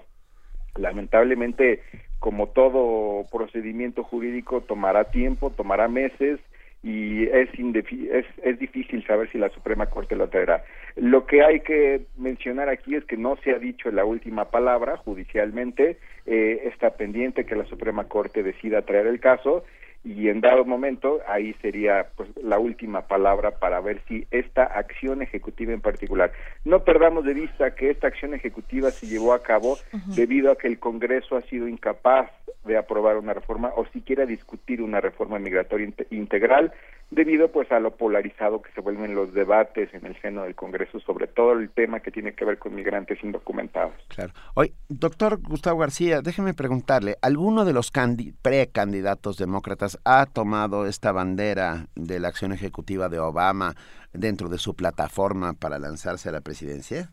Eh, es muy interesante tu pregunta. Efectivamente, eh, han sido muy prudentes en analizar la respuesta del electorado, la, la, la, nueva dinámica que están ejerciendo las redes sociales como un megáfono electoral y político de la opinión pública y han sido muy prudentes, sobre todo la candidata que, que encabeza las encuestas, Hillary Clinton, han sido muy prudentes respecto a, al proceso, pero lo que sí es indudable es que todos los analistas políticos y electorales consideran que sea el candidato republicano o demócrata que sea la presidencia, una dupla que, que, incluya eh, a un latino, ya sea como vicepresidente, para poder atraer este voto latino que sin duda inclinará la balanza al final. Eh, eh, ahí hay, hay, algo interesante, ¿no? Por un lado tenemos a, Bernie Sanders que cada vez está cobrando más peso, sobre todo eh, precisamente en redes sociales. Y, bueno, como siempre viene a la conversación Donald Trump, ¿no? Que, que vuelve una vez más radical este discurso y al hacerlo radical está poniendo una, una vez más sobre la mesa poner un muro en, en México y Estados Unidos, los 11 millones de inmigrantes deportados. Pero todas estas cosas que están ocurriendo desde el clima electoral, toda esta conferencia la confrontación entre Obama y el, el Congreso sin duda están teniendo repercusiones en nuestro país. ¿Cómo se está viviendo todo esto desde México? Están teniendo repercusiones en nuestro país y también al interior de, Estados Unidos en el clima social, en las escuelas, iglesias, en las comunidades, porque por un lado puede parecer muy interesante ver a un candidato republicano como Donald Trump hablar tan abiertamente en contra de los inmigrantes indocumentados, proponer y poner sobre la mesa sin ningún argumento técnico ni legal eh, deportar a 11.3 millones de personas, pero ha habido organizaciones que han demostrado que este este clima de tensión eh, racial, de tensión eh, de, origen nacional, está causando estragos en la sociedad, están incrementándose los, los delitos y los crímenes violentos de odio en comunidades que pues cada vez se sienten más acosadas por esta situación, ¿no? El clima de miedo en los inmigrantes que cruzan, la, la, el endurecimiento de la patrulla fronteriza y de la autoridad migratoria que recientemente, por ejemplo, acaba de rechazar la recomendación de portar cámaras como se está haciendo en otras agencias de policía debido a los abusos policíacos que se han documentado, pues la policía migratoria está decidiendo, por ejemplo, que ellos no van a aportar cámaras en el manejo con indocumentados, donde ha habido innumerables quejas de violaciones a derechos humanos. Eh, y lamentablemente, pues eh, aquí en México, en, en, en aras de respetar a a otro país y a sus procesos políticos internos, pues eh, sí nuestras autoridades han sido en extremo prudentes en emitir un pronunciamiento para no polarizar más el debate, sobre todo en sectores conservadores en Estados Unidos. Lamentablemente el costo lo pagan pues los, los migrantes que realmente se encuentran allá en una incertidumbre legal sobre lo que va a pasar porque lo que es indudable es que no va a llegar al, al Congreso un debate en próximas fechas y será incierto la composición del Congreso después de enero de 2017. Tengo la sensación de que más que prudentes han sido timoratas. Ah, no, ah, o sea, no han roto una lanza por los migrantes mexicanos en el extranjero, mantienen una política de, la, casi del avestruz, ah, hacen lo que se puede. Me quedé pensando en el, en el sheriff Joe Arpaio, del cual ya no se ha sabido nada en Arizona. Eh, sí, pues efectivamente hay, hay actores políticos que eh, como una estrategia electoral también han decidido no aparecer en la escena pública debido a la cantidad negativa de opiniones que atraen el electorado y en estos momentos pues hay que tener cuidado con quién se vincula cada persona, ¿no? Pero efectivamente las violaciones en materia de derechos humanos y, y el discurso de alguno de los debates resulta ofensivo y por simple dignidad y por simple respeto a, a, inmigrantes y a la aportación que hacen a la economía de Estados Unidos, a la realidad social y a la demanda laboral económica del mercado de Estados Unidos, pues debería por lo menos nuestras autoridades, el gobierno mexicano, pedir que se eleve el nivel de debate para realmente analizar el problema de la migración indocumentada con todos los elementos que merece y no nada más como un tema de odio hacia hacia el extranjero como si fuese un delincuente, ¿no? Y presumirlo culpable sin, sin, sin tener argumentos sólidos al respecto, ¿no? Totalmente cierto. Doctor Gustavo García, abogado especialista en temas migratorios, visas para los Estados Unidos. Le agradecemos inmensamente eh, a estar esta mañana con nosotros aquí en Primer Momento. ¿Quiere, ¿Quiere decir algo más, por favor? Pues no, Benito, eh. fundamentalmente exhortar a aquellos que tienen eh, familiares, casi todos los mexicanos tenemos por lo menos un familiar, muchos de ellos indocumentados en Estados Unidos, a que más allá del cúmulo de noticias y del bombardeo informático que va a haber, sepan que judicialmente no está dicha la última palabra, tenemos los abogados esperanzas que esto llegue a la Suprema Corte y que se resuelva de una vez por todas. Sí fue una decisión judicial pero fue políticamente motivada y esperamos que no solamente desde el punto de vista de poderes del Ejecutivo se resuelva a favor de un programa que beneficiará socialmente a 5 millones de personas que merecen tener por lo menos una situación legal, jurídica, estable y cierta respecto a sus derechos en Estados Unidos. Millones de gracias, eh, doctor Gustavo García. Gracias, Benito. Gracias, Luisa. Buen día. Un gran abrazo. Mil gracias. Hasta luego. Hasta luego. Primer movimiento. La vida en otro sentido.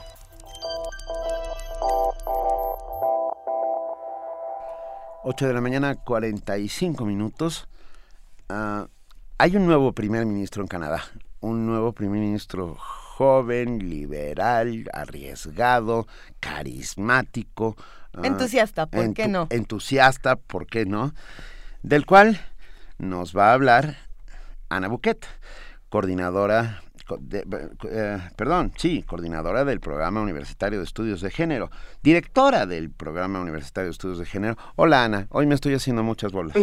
Hola Benito, Luisa, ¿cómo están? Buenos días. Qué gusto escucharte Ana, vamos a hablar de, de un tema muy interesante. Sí, ¿Qué está pasando por allá en Canadá? De Justin Trudeau y sus maravillosas decisiones. Sí. Pues después de una década del Partido Conservador a la cabeza de Canadá, hace un par de semanas el candidato liberal Justin Trudeau fue electo como primer ministro de Canadá. Y el nuevo primer ministro designó para su administración un gabinete joven, este es un tema también a considerar, de diversidad étnica y con igual número de hombres y mujeres. Esta es la primera vez que se alcanza la paridad de género en el equipo ministerial de Canadá. El nuevo equipo de Trudeau incluye a 15 mujeres y cuando se le preguntó por qué pensaba que la igualdad de género era importante en el gabinete, Trudeau simplemente respondió porque estamos en el 2015. A mí me parece una respuesta poderosa. A mí también. ¿No? Porque es como plantear, no, no hay otra opción estamos en una época de la vida en donde así deberían de ser las cosas. La propuesta de gobierno de Trudeau tiene diversos ejes a favor de la equidad de género. Uno de ellos es eh, que propone extender el permiso de paternidad a 18 meses. Ya hemos hablado de este tema varias veces en, en primer movimiento y también es una, una propuesta orientada a transformar la tan histórica división sexual del trabajo que pone a las mujeres en la casa y a los hombres en la calle, por lo menos en el imaginario. Sabemos que en la vida cotidiana esto ocurre cada vez menos, pero lo interesante que es pensar que los padres destinen una gran cantidad de tiempo a estar con sus hijos y con sus hijas recién nacidas, ¿no?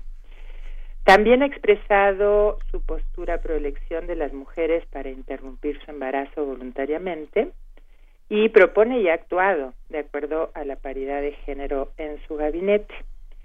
Le hicieron una entrevista a Francine Pelletier, este, que es una periodista por la Alianza de, por los Derechos de las Mujeres en Canadá, y Trudeau afirmó algo que a mí me gusta mucho. Dijo que es feminista y que está orgulloso de ello y resaltó la importancia de identificar y combatir los estereotipos tóxicos, plantea él, estereotipos tóxicos de género que se difunden a través de las redes sociales y la cultura popular.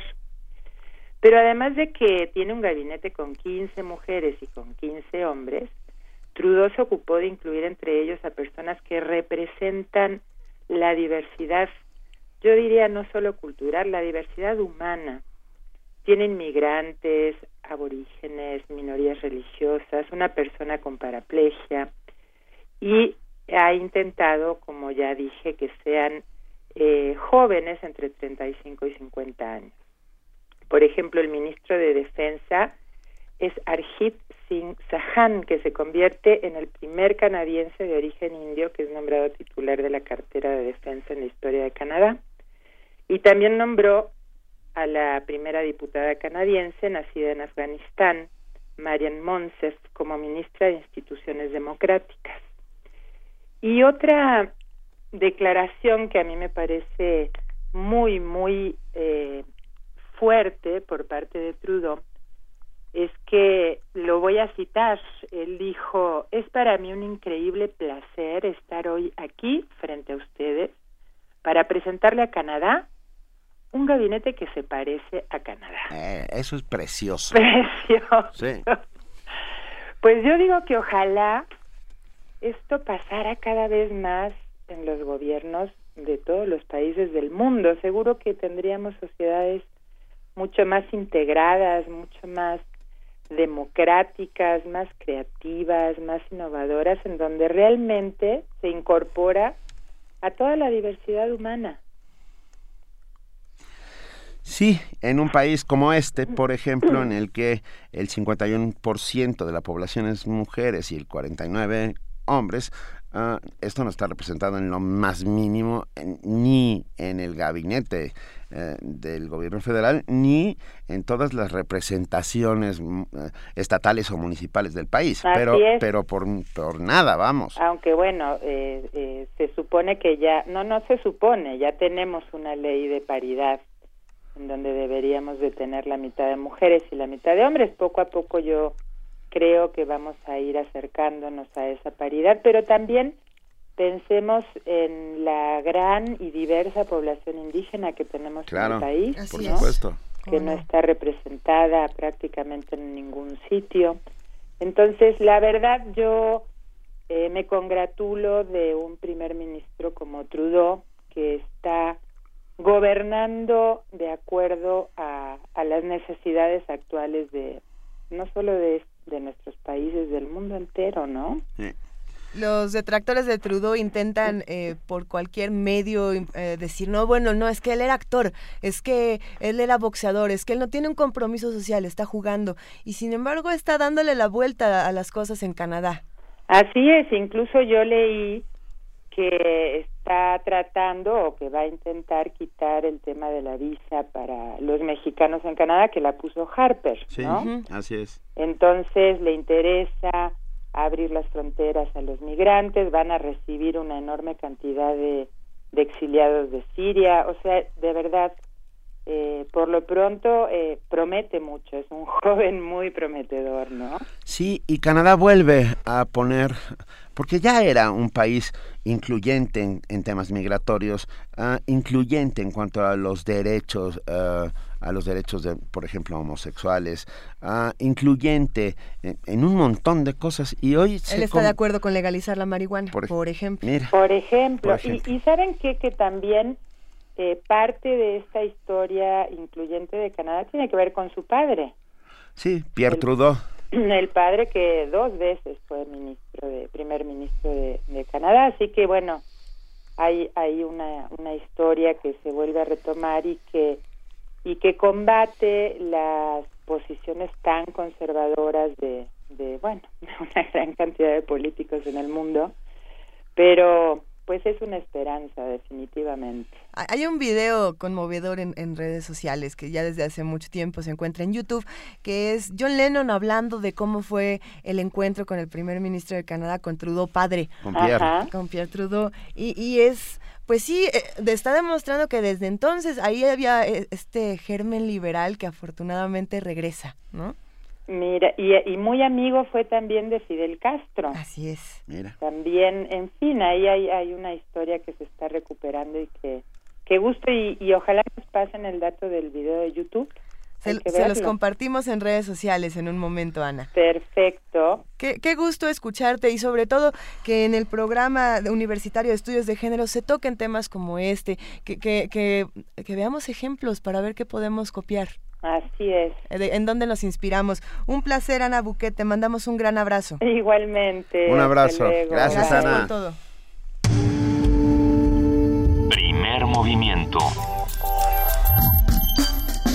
Donde la raza habla.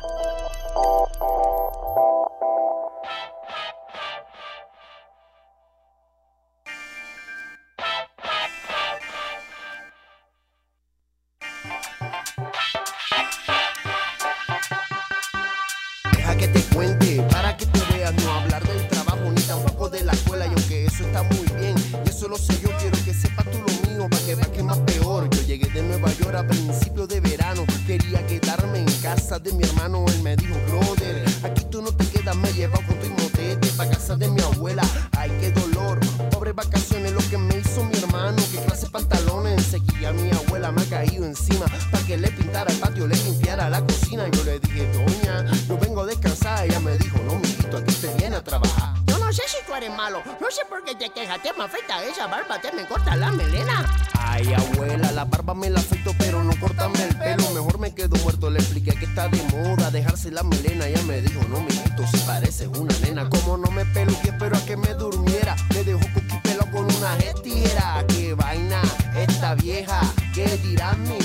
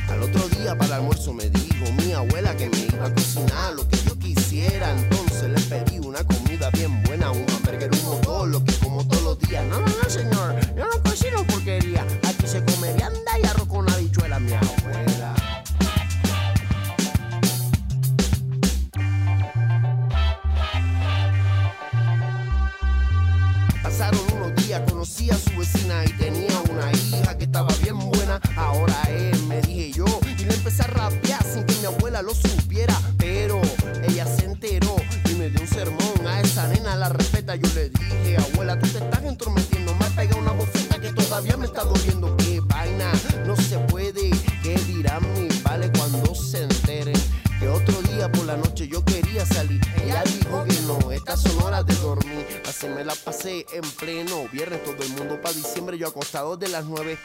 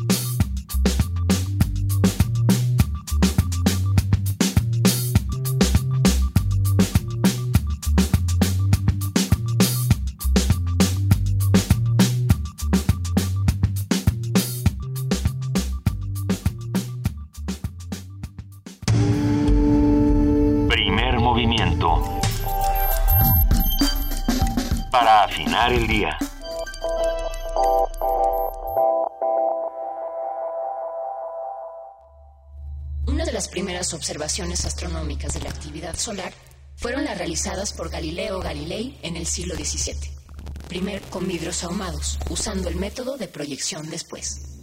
Resistencia modulada atraviesa el plano del horizonte cuando las nubes toman un color rojizo. Sonoros solares. Presenta Cristo y el Mal, música que deriva entre los territorios del rock y la música experimental a través de la improvisación. Man in Motion, trip hop, fusión de lo orgánico con lo electrónico. Jueves 12 de noviembre, 16 horas. Capitán Gallo. Ayuntamiento 145, Colonia Centro, Delegación Cuauhtémoc, México, Distrito Federal. Entrada libre.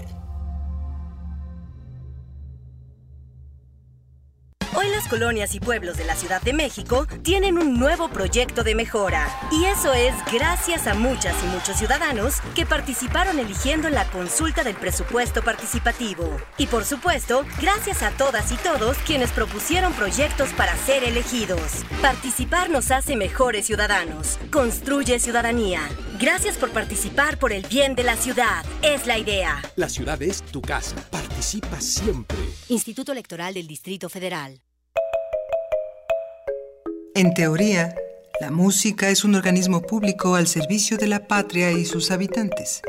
En realidad, los sonidos que le dan vida nacen de los adentros, de la necesidad de expresar un mensaje.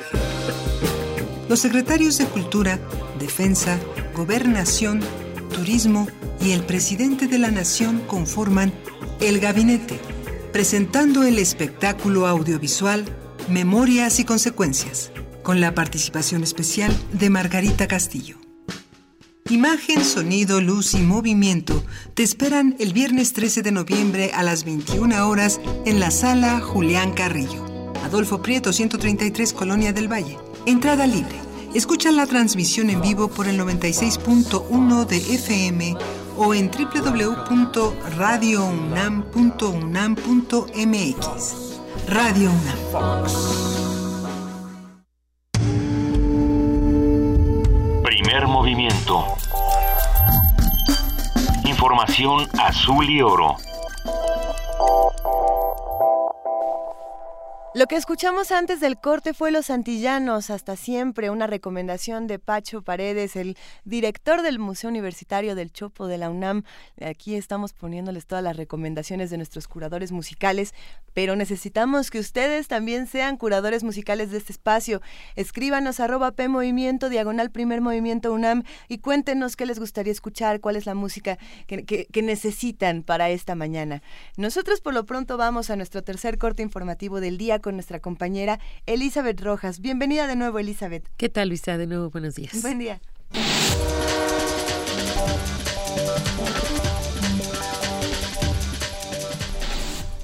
El titular del Instituto Federal de Telecomunicaciones, Gabriel Contreras Saldívar, afirmó que se cumplirá en tiempo y forma el apagón analógico el próximo 31 de diciembre, en el marco de una reunión de trabajo con senadores para analizar el proceso de cambio de las señales de televisión. Contreras Saldívar aseguró que tener señales digitales beneficia a la gente, ayuda a la pluralidad y permite un aprovechamiento más eficiente del espectro radioeléctrico.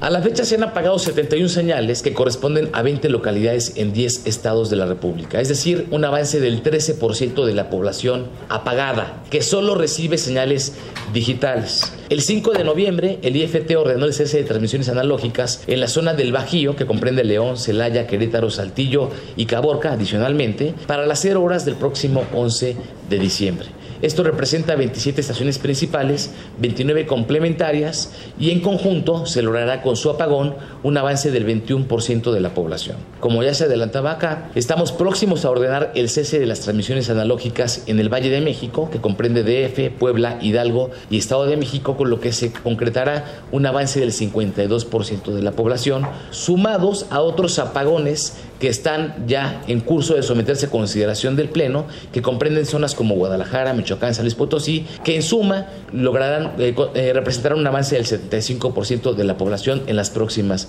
semanas. El juzgado primero de distrito en el estado de Sinaloa, con sede en Culiacán, dictó auto de formal prisión en contra de Edgar Coronel Aispuro, cuñado de Joaquín El Chapo Guzmán, quien presuntamente se encargó de recoger al capo en el túnel que se cavó bajo su celda. Además, también se sujetó a proceso penal a Ernesto Carrasco Ruiz, quien fue detenido junto con Coronel durante un operativo el pasado 28 de octubre.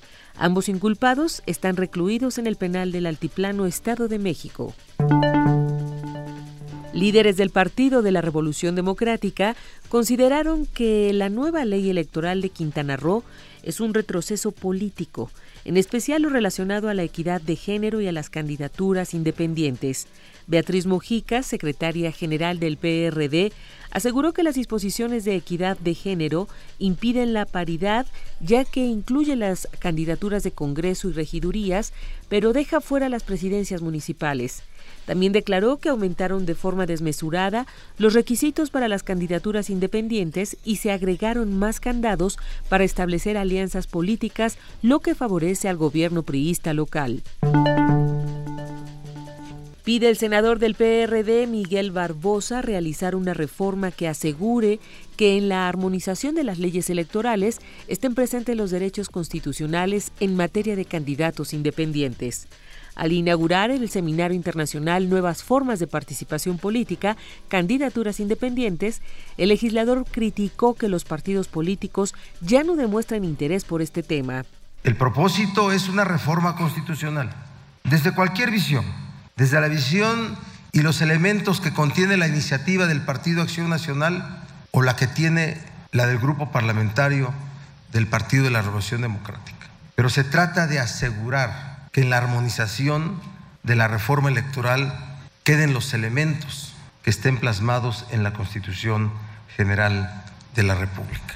Ya no será para este proceso electoral 2016, pero deberá ser para los procesos electorales siguientes 2017 y 2018. El ambiente político, por lo menos el de hace dos meses, parecía idóneo. Los pronunciamientos de los presidentes nacionales de los partidos políticos en ese sentido, del Partido Revolucionario Institucional, del Partido Acción Nacional y del Partido de la Revolución Democrática, de los tres presidentes nacionales, de los líderes parlamentarios, pero tal parece Es un asunto solamente de mantener opiniones ante el interés de, la, de la sociedad. Y después se abandonan para alojarse en la partidocracia, en el interés de la partidocracia. Petróleos Mexicanos y el Sindicato de Trabajadores Petroleros de la República Mexicana acordaron elevar a 60 años la edad de jubilación para trabajadores con menos de 15 años de antigüedad. También pactaron cambiar el sistema de pensiones, que incluirá un sistema de cuentas individuales para los empleados nuevos. Con estas medidas habrá una reducción del pasivo laboral de la empresa, que actualmente asciende a 1.500.000 millones de pesos. En información internacional, para controlar el flujo de refugiados que viajan hacia Austria y Alemania, el gobierno de Eslovenia comenzó a levantar vallas de alambre en la frontera con Croacia. El primer ministro esloveno Miro Cerar aclaró que las barreras serán temporales y se utilizarán para tener un mejor control de las entradas. Precisó que la frontera se mantendrá abierta para la llegada de un número considerable de refugiados. Finaliza reunión de la CELAC que sitúa a la agricultura familiar en el centro de sus políticas públicas para erradicar el hambre. Con el acuerdo de apoyar y reforzar a la agricultura familiar como base del desarrollo en los territorios rurales de América Latina, finalizó recientemente la segunda reunión ministerial de agricultura familiar de la Comunidad de Estados Latinoamericanos y Caribeños, la CELAC, informó este miércoles la Organización de las Naciones Unidas para la Alimentación y la Agricultura, la FAO. Durante el encuentro celebrado en San José, Costa Rica, los ministros de la región abordaron la mejora de los programas de compras públicas de alimentos a la agricultura familiar, su acceso a asistencia técnica, extensión y seguros y la creación de programas integrales dirigidos a la juventud rural. El coordinador subregional para Mesoamérica de la FAO, Tito Díaz, afirmó en la cita que la agricultura familiar debe permanecer en el centro de las políticas públicas para el desarrollo rural sostenible, el logro de la seguridad alimentaria y la erradicación de la pobreza en América Latina y el Caribe. Durante la reunión, la FAO presentó la versión en línea para América Latina de la plataforma digital de conocimientos sobre agricultura familiar, que compila información a nivel mundial sobre legislación y reglamentos nacionales, políticas públicas, datos y estadísticas del sector. Jordi Trujols, Naciones Unidas, Nueva York. En cuanto a la Comisión Electoral complete su función, el presidente de Myanmar, Thein Sein, se reunirá con la líder opositora y Nobel de la Paz, Aung San Suu Kyi, informaron algunos medios locales. En dicha reunión, a la que también fueron convocados el presidente de la Cámara Baja y el jefe de las Fuerzas Armadas, se abordará la reconciliación política ante el triunfo en las pasadas elecciones del partido de Suu Kyi, la Liga Nacional para la Democracia. Advierte el Banco Mundial que el cambio climático podría añadir 100 millones de pobres. El Banco Mundial advirtió que el cambio climático puede aumentar la cifra de pobres en más de 100 millones de personas de no tomarse medidas. En un estudio sobre la gestión de los impactos del cambio sobre la pobreza, la institución financiera afirma que el fenómeno ya está evitando que muchas personas salgan de ella. Sin un desarrollo rápido, incluyente y que tome en cuenta el cambio climático, junto a los esfuerzos para la reducción de las emisiones. Para 2030 podría haber 100 millones de pobres adicionales, apunta el documento. El texto publicado a unos días de la conferencia sobre el clima de París añade que los desastres climáticos podrían eliminar avances obtenidos con muchos esfuerzos, conducir a pérdidas irreversibles y empujar a mucha gente nuevamente a la pobreza, particularmente en África y el sur de Asia.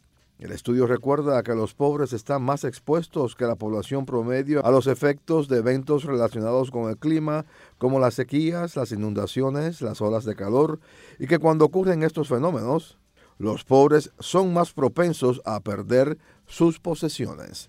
Jorge Millares, Naciones Unidas, Nueva York.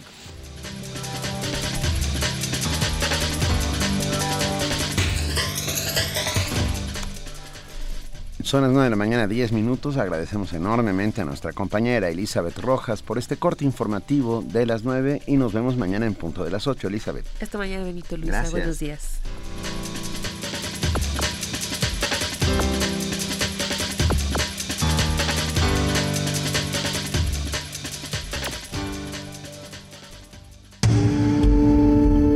Primer movimiento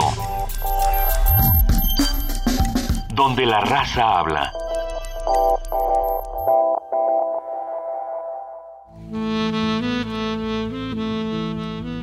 Es hora de poesía necesaria.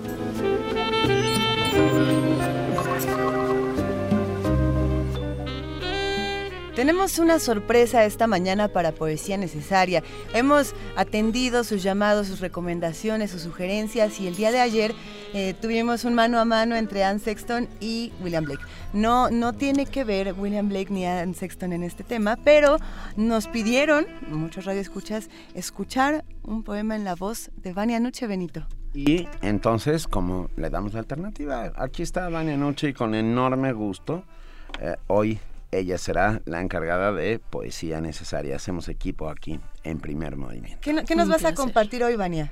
Hoy les voy a compartir un poema que en lo particular me gusta mucho, se llama Muere lentamente, es de Marta Medeiros, una poeta brasileña y espero que les guste al igual que a mí. Venga. Muere lentamente. Muere lentamente quien se transforma en esclavo del hábito repitiendo todos los días los mismos trayectos. Quien no cambia de marca, no arriesga vestir un color nuevo y no le habla a quien no conoce. Muere lentamente quien hace de la televisión su gurú. Muere lentamente quien evita una pasión, quien prefiere el negro sobre el blanco y los puntos sobre las íes a un remolino de emociones justamente las que rescatan el brillo de los ojos, sonrisas de los bostezos, corazones a los tropiezos y sentimientos. Muere lentamente quien no voltea la mesa cuando está infeliz en el trabajo, quien no arriesga lo cierto por lo incierto para ir detrás de un sueño, quien no se permite por lo menos una vez en la vida huir de los consejos sensatos Muere lentamente quien deja escapar un posible amor, con tal de no hacer el esfuerzo de que éste crezca. Muere lentamente quien no viaja, quien no lee, quien no oye música, quien no encuentra gracia en sí mismo. Muere lentamente quien destruye su amor propio, quien no se deja ayudar. Muere lentamente quien pasa los días quejándose de su mala suerte, o de la lluvia incesante. Muere lentamente quien abandona un proyecto antes de iniciarlo, no preguntando de un asunto que desconoce o no respondiendo cuando le indagan sobre algo que sabe. Evitemos la muerte en suaves cuotas, recordando siempre que estar vivo exige un esfuerzo mucho mayor que el simple hecho de respirar. Solamente la ardiente paciencia hará que conquistemos una espléndida felicidad. Primer movimiento. Escucha la vida con otro sentido.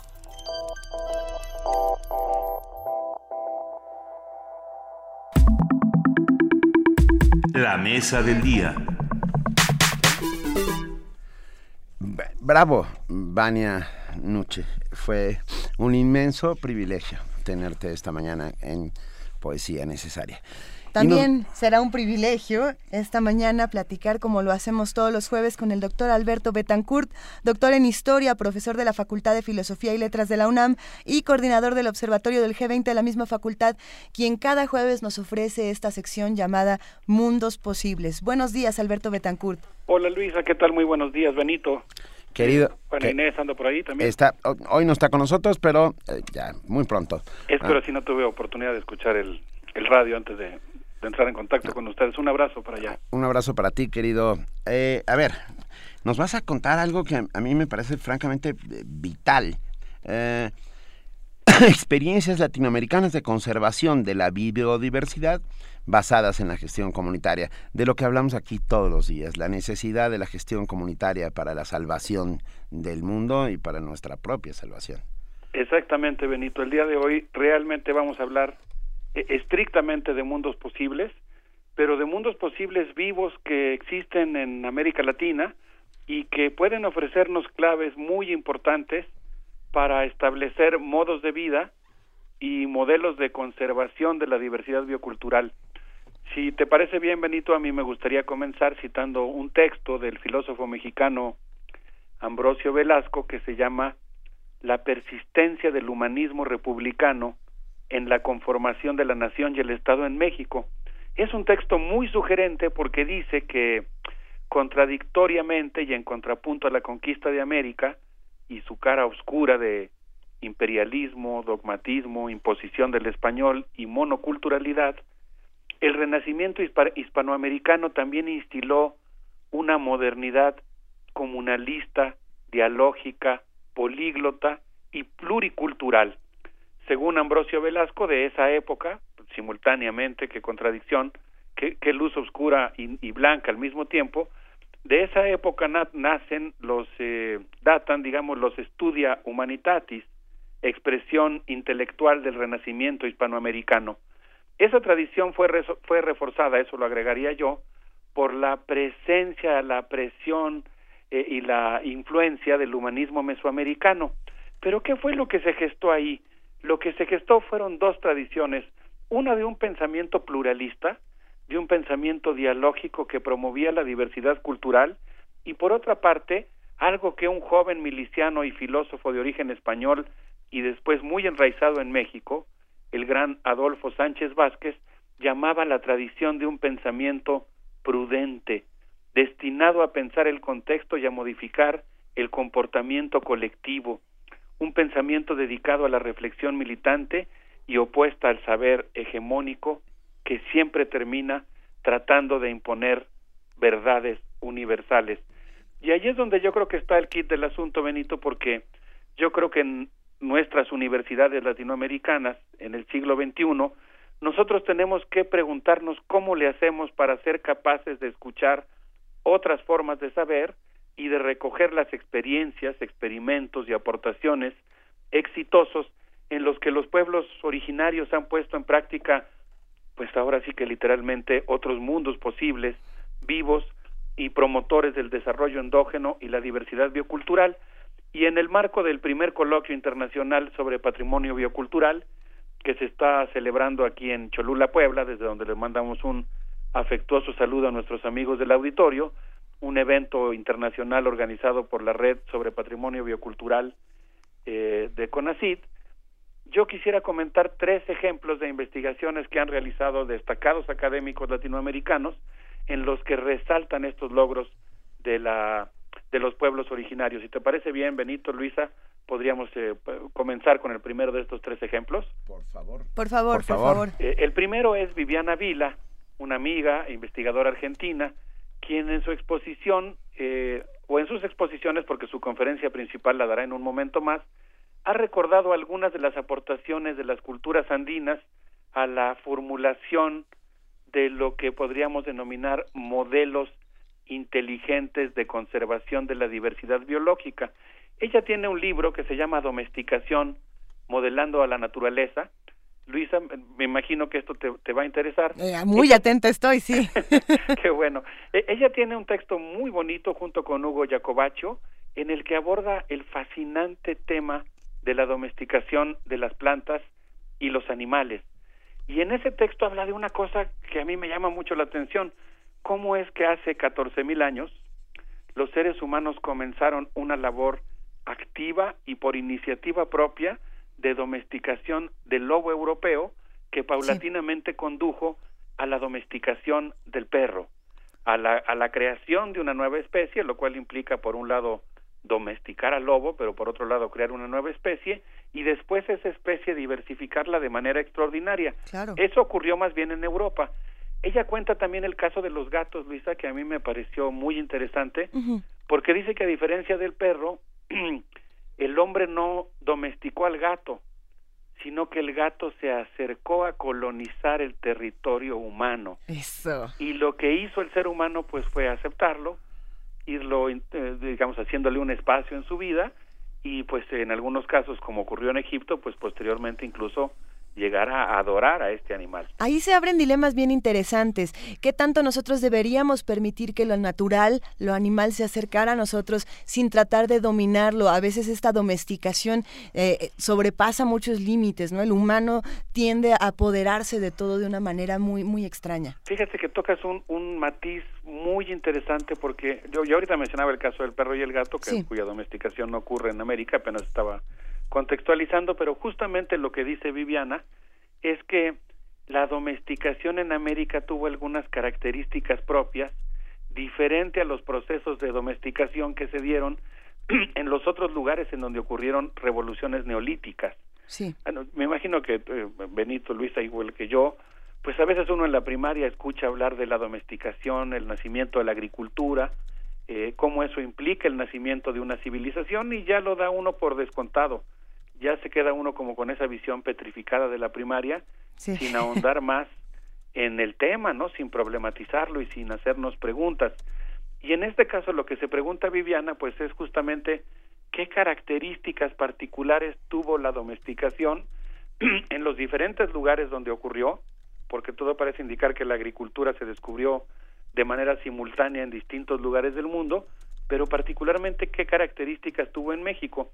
Ella analiza, aunque yo no me voy a detener ahora en el tema, en el asunto muy importante de la domesticación del maíz. Ahí, por cierto, hay una polémica interesantísima respecto al origen del maíz. Eh, yo estaba leyendo el texto de Viviana así realmente en el filo del asiento, porque ella cuenta que la primera hipótesis que se postuló es que el maíz es de origen mesoamericano y de aquí se difundió a los Andes, pero que posteriormente algunas investigaciones arqueológicas mostraron que a diferencia del maíz más antiguo de México que data de siete mil años, en los Andes se descubrió un maíz que tiene nueve mil años de antigüedad. Y eso hizo plantear una segunda hipótesis que era que justamente la eh, digamos el origen del maíz era en, en los Andes y esto pues nos llevó a, a, la situación de tener una segunda interpretación. La tercera hecha ya con estudios de genética han mostrado que hay un solo origen del maíz y que ese origen es mesoamericano. Pero bueno Viviana no solamente se detiene en el caso del maíz y la papa que es prodigioso sino que habla también de las de los camélidos domesticados en América. Pero si les parece bien, creo que podríamos hablar de eso después de escuchar una pieza que en esta ocasión le pedí a uno de los entrevistados para primer movimiento, eh, Diego Muñoz, que seleccionara, que es un gran investigador boliviano, es una pieza de Luzmila Carpio que se llama Al cautiverio. Escuchémosla.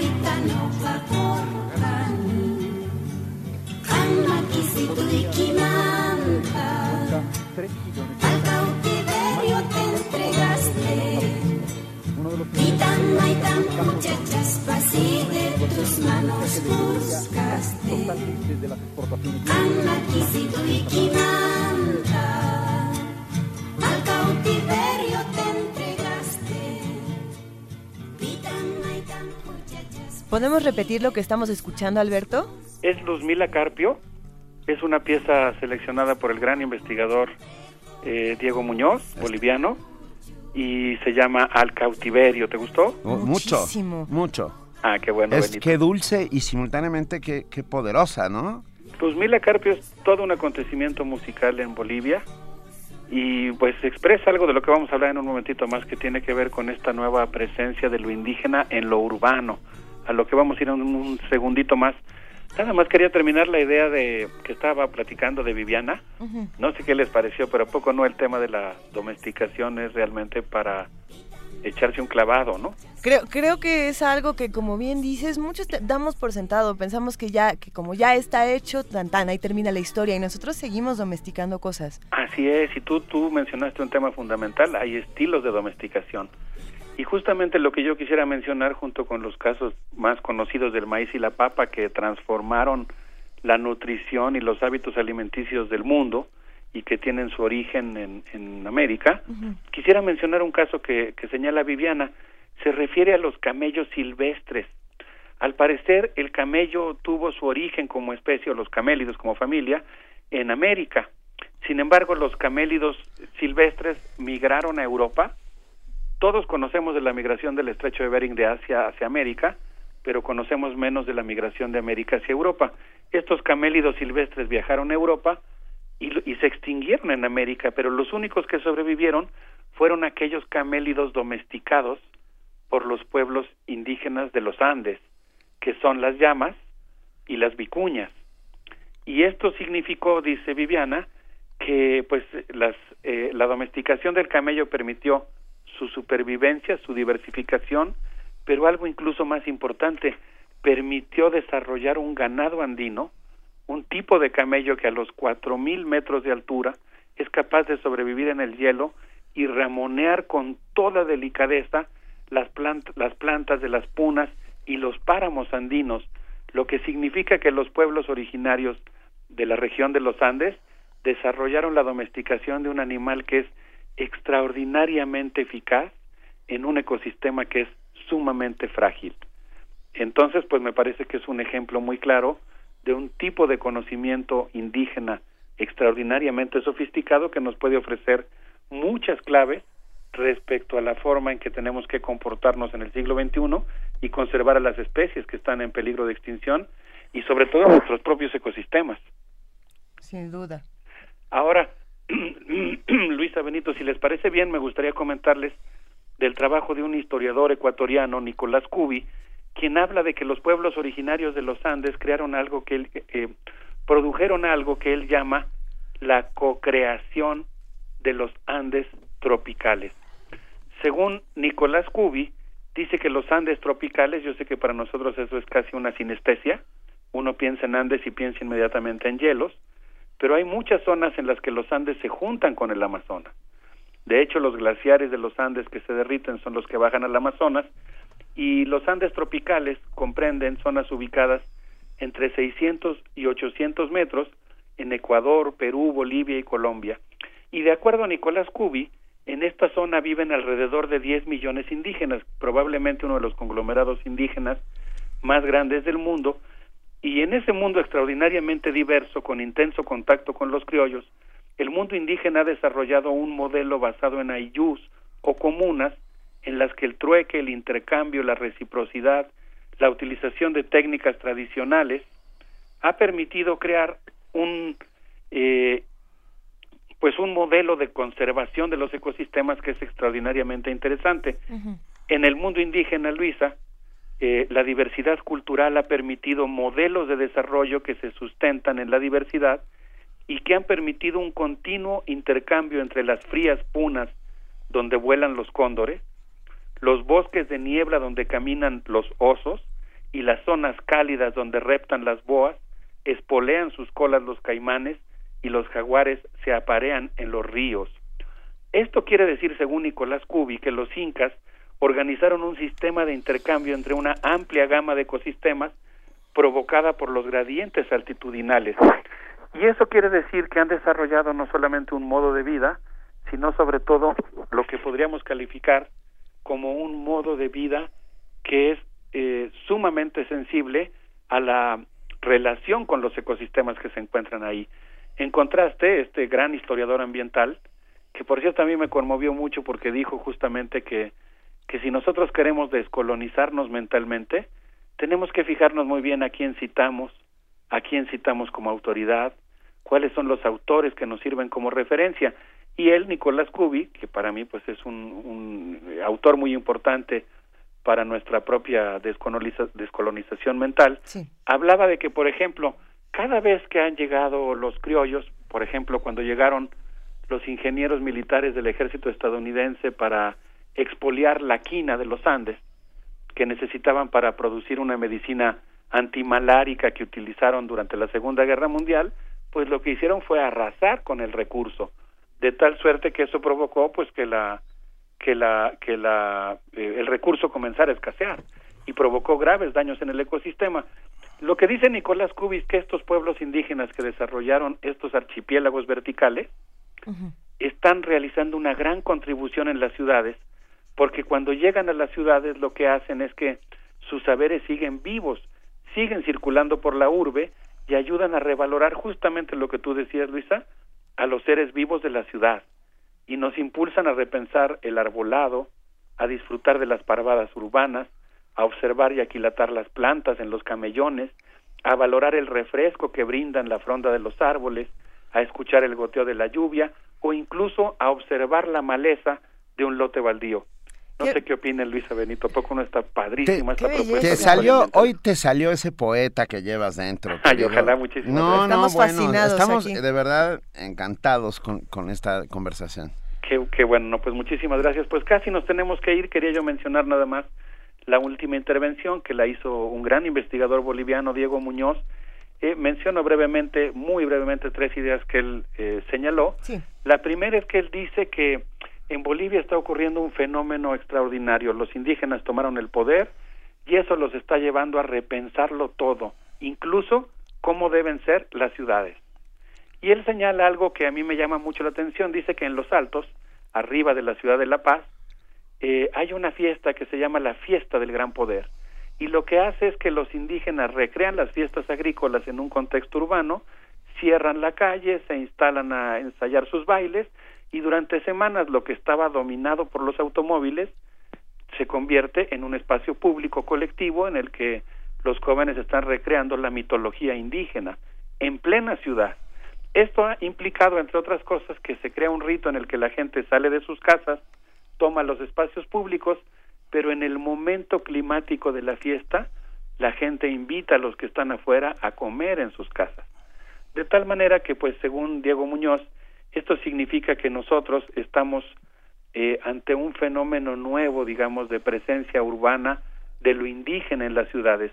Y dice Diego Muñoz, Muñoz que probablemente parte de las respuestas que necesitamos para recomponer nuestras relaciones con el medio ambiente las encontraremos si como universitarios y como sociedad somos capaces de escuchar con mucho mayor atención la voz indígena y somos capaces de escuchar las respuestas que nos están instilando sus prácticas. No sé qué opinan. Ay, Alberto. Hoy, más que nunca, creemos que hay posibilidad de otros mundos, unos mejores, más justos, ah, que, que incluyan a todos. De verdad ha sido un inmenso privilegio tenerte esta mañana, Alberto Betancourt. Al contrario, el privilegio es mío. Les mando un abrazo muy grande, Luis y Benito. Un saludo para nuestros amigos del auditorio. Y si les parece bien, podríamos despedirnos con una propuesta musical de Nicolás Cubi, que es el grupo de rock Sal y Mileto. Un abrazo para todos. Un abrazo y a ver si pronto seguimos platicando de todos estos modelos de conservación de ecosistemas y de esta otra manera de ver el mundo. Esperemos que sí. Un abrazo. Gracias, Alberto. Un abrazote.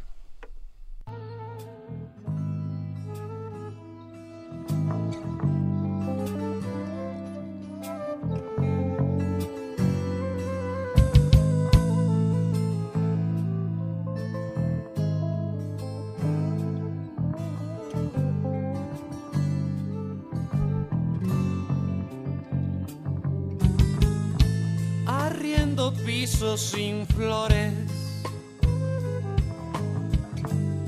en la colina tercera de la esquina de los pájaros a mano izquierda.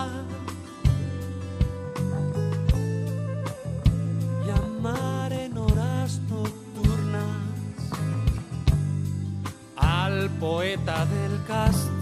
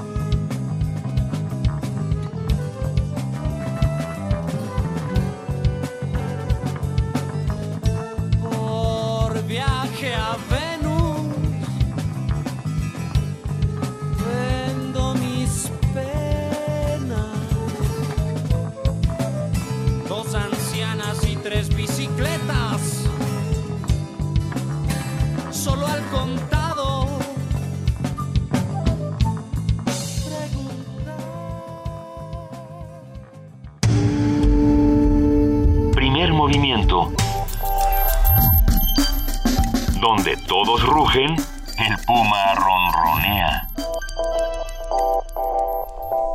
Son las 9 de la mañana con 37 minutos y antes de continuar queremos hacer más regalos para los que nos están escuchando. A ver, tenemos por aquí más boletos, Benito. Sí, tenemos boletos para eh, ver el concierto Escenas del Nacionalismo que forma parte de la segunda temporada de la Orquesta Sinfónica del Instituto Politécnico Nacional, bajo la batuta del maestro Cristian Gomer, director huésped, acompañado por Gonzalo Gutiérrez en el piano. Es hoy a las 19 horas y tenemos cinco cortesías dobles. Es hoy, hoy a las 19 y el sábado a las 13. Los vamos a dar todos por teléfono. Son 5 y 5. 5 y 5. Cinco pases dobles. Todo esto sucederá en el auditorio ingeniero Alejo Peralta, ahí en Zacatenco. Llámenos al 55 36 43 39 y llévense sus boletos para ir a ver escenas del nacionalismo. Muchísimas con gracias. La Sinfónica del Poli.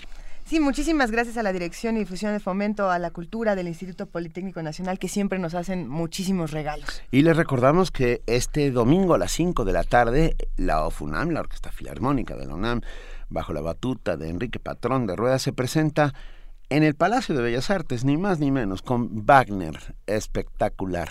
Eh, no se lo pierdan. Es, va a ser un gran, gran, gran concierto. Wagner en el Palacio de Bellas Artes con la Orquesta Filarmónica de nuestra Casa de Estudios, de la cual estamos absolutamente orgullosos. Y ahí estaremos. Esta mañana vamos a platicar con el doctor Luis de la Barrera Solórzano del Programa Universitario de Derechos Humanos. Doctor Luis de la Barrera, ¿cómo está? Buenos días. Luisa Benito, eh, buenos días. Eh, es un gusto saludarlos. Buenos días, auditorio de Radio UNAM. El titular de la nota principal del diario Reforma del domingo 8 de este mes es derogatorio. Gastan ombudsman tres mil millones de pesos y nada, dice. Como antetítulo, pese a fondos, CNDH y órganos locales dan pobres resultados. Y de subtítulo, advierten expertos que comisiones de derechos humanos enfrentan rezagos. El lector lee la nota completa buscando los datos de la absoluta ineficacia de los ombudsman y las opiniones desfavorables de varios expertos y no los encuentra. El reportaje de Jorge Ricardo señala que en 2006 llegaron a la Comisión Interamericana de Derechos Humanos 1.325 quejas, eh, dice textualmente la nota, que las comisiones mexicanas no pudieron resolver, cifra que aumentó a 1936 en 2012 y a 2061 en 2013. En 2014 fueron 1758. Agrega que en todo 2014 y lo que va de 2015, la CNDH ha emitido 76 recomendaciones por quejas que en promedio fueron recibidas 20 meses antes. Es de advertirse que las quejas presentadas ante la Comisión Interamericana de Derechos Humanos no se deben necesariamente a que los quejosos hayan sido desatendidos por las comisiones mexicanas, sino a que consideraron, con razón o no, que en los casos que plantearon no se les hizo justicia, facultad de las autoridades judiciales y de las ejecutivas, no del ombudsman. Es absurdo medir la eficacia del ombudsman con base en el número de sus recomendaciones. La vía principal de conclusión de expedientes es la conciliatoria, en la que, a propuesta de la Defensoría de los Derechos Humanos, la autoridad y el quejoso llegan a un acuerdo, siempre dentro del marco de la ley, para resolver el caso. En tal supuesto, la actuación del ombudsman es eficaz porque logra un resultado plausible sin haber tenido la necesidad de agotar todo el procedimiento. Son decenas de miles los expedientes que las diversas comisiones del país han resuelto por la vía conciliatoria. La recomendación es el arma más contundente y espectacular del ombudsman. Para evitar su desgaste, debe utilizarla con prudencia, solo en aquellos casos en que falle la vía conciliatoria o se trate de una violación muy grave a los derechos humanos o de un caso que por su relevancia se considere conveniente que tenga una gran difusión. Lo que en efecto es cierto es que 20 meses para prepararla es un periodo inaceptablemente largo.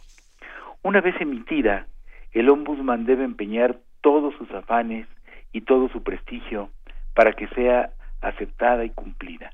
De ahí que la recomendación deba ser irrebatible en su sustento probatorio, legal y argumentativo. Las recomendaciones no cumplidas erosionan la fuerza del ombudsman. ¿Y las descalificaciones de los expertos? El reportero no transcribe sino una sola, la de Miguel Sarre, a quien le parece que en el sector de la justicia las comisiones públicas de derechos humanos han servido de muy poco y ejemplifica con el caso Iguala. Uno se sorprende, dice Sarre, que el equipo de la CIDH, de la Comisión Interamericana de Derechos Humanos, en poco tiempo, dio unos resultados verdaderamente sensacionales y las comisiones mexicanas en general no parece que hayan tenido el menor resultado. Hasta allí la, el comentario de Sarre. Sí, en el caso Iguala, el informe del equipo de la Comisión Interamericana de Derechos Humanos es sensacional, vocablo que significa, de acuerdo con el diccionario de la Real Academia Española, que llama poderosamente la atención, pero no consistente. Se basa en la elucubración según la cual el quinto autobús pudo haber portado droga, por lo que a toda costa había que impedir que se lo llevaran, sin explicar por qué, si ese fue el motivo de la salvaje agresión, los estudiantes que se llevaban ese vehículo no fueron agredidos. Es mucho más sólido y coherente el informe dado a conocer varias semanas antes de la Comisión Nacional de los Derechos Humanos. Las comisiones públicas de derechos humanos deben ser objeto de escrutinio y exigencia de la ciudadanía, y su actuación debe ser impecable, pero su enjuiciamiento debe basarse en datos y análisis rigurosos. Probablemente no todas funcionan de manera óptima, pero nadie podría negar que en muchos casos han logrado que se resarza a los quejosos, se ponga freno a un abuso de poder y o se someta a juicio al funcionario abusivo reprobarlas sumariamente a todas, sin excepción, sin un examen cuidadoso del curso de los expedientes que ha tramitado cada una de ellas, parece más un dictamen prejuiciado o resentido que un diagnóstico objetivo. Muchas gracias. Al revés, muchas gracias. Luis de la Barrera. Gracias por estar siempre aquí en Primer Movimiento. Un gran abrazo. Eh, un abrazo, muchas gracias. Buenos días. Muy buenos días, un abrazo. Hasta luego. Primer movimiento. Escucha la vida con otro sentido.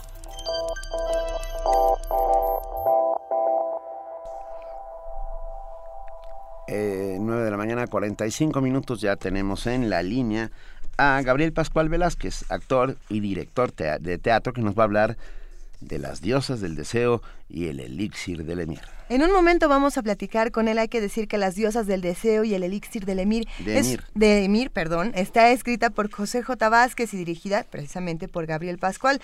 Esta obra eh, toca temas interesantes. A ver, está hablando de dos mujeres que al parecer, no, mejor no se los cuento yo, ya se los iba a contar yo, pero mejor que nos lo cuente Gabriel Pascual. Buenos días, Gabriel, ¿cómo estás? Hola, buenos días, muchísimas gracias por, por esta invitación. Eh, pues mira, es una obra que tenemos montada en el Teatro Coyoacán los días martes a las 8 de la noche. Eh, y efectivamente es la historia de Nicolasa y Pompeya, dos mujeres eh, que viven juntas, eh, son amigas de muchos años, pero andan en búsqueda del amor y, y la historia, pues, eh, un buen día se enteran por el periódico que llega un emir que anda buscando concubina y pues resulta que no hay tal emir y finalmente esas mujeres pues salen engañadas, ¿no? Eh, tenemos eh, el dramaturgo que es mexicano, José J. Vázquez, que está radicando en Barcelona eh, hace ya seis años y pues bueno, la, la obra nos, nos, nos gustó y ha sido un, un éxito. Esta sería nuestra quinta función Y pues hablamos para, para invitarlos a que nos acompañen este martes a las 8 de la noche en el Teatro Coyoacán, que está aquí en la Escuela de la SOGEN. Venga, ahí estar, con enorme gusto, ahí estaremos martes, 8 de la noche. Martes, 8 de la noche, este les podemos dejar cinco pases eh, de cortesía para que ustedes lo, lo regalen y que digan que van mm, de parte nuestra y con muchísimo gusto los recibimos en el en el teatro. Pues venga, ya tenemos cinco pases dobles a los primeros cinco que estamos consultando. Que nos escriban por Twitter, que nos escriban por Twitter, diciendo queremos elixir. Hashtag queremos elixir. Se la van a pasar muy bien, se los aseguramos. Este, nos vamos a reír, vamos a llorar, nos vamos, a, reírnos un ratito, vamos a estar ahí contentos. Este, la risa también este, es catártica, pero eh, señala puntos ahí eh, que los, los personajes con sus defectos y virtudes y algunos se verán reflejados en, en el escenario. Y pues eh, reitero mi invitación eh, a las 8 de la noche en el Teatro Coyoacán, en la Escuela de la SOGEM. Es muy fácil de llegar por Eleuterio Méndez, esquina con División del Norte. Venga. Y, de paso los que quieran escribir, pues que se den una vuelta a la SOGEM y vayan a las clases de escritores de la Escuela de Escritores Claro que sí, sirve de que conozcan la escuela en su nueva etapa eh, está, quedó muy bonita con la remodelación que le hicieron. Venga, pues, pues muchísimas Un enorme gracias. abrazo y mucho éxito, Gabriel Pascual y a todo el equipo, Marco Argueta, Dunia Alexandra, Carolina Contreras, Claudia Frías y Guadalupe Ocampo. ¿Lo dije bien? Así es, así es. Y, bueno, pues muchas gracias a ustedes no, por abrirnos este espacio de, de, difusión. Estamos encantados, te mandamos un enorme abrazo. Gracias a ustedes también. Gracias. Hasta luego, Hasta abrazos. Luego.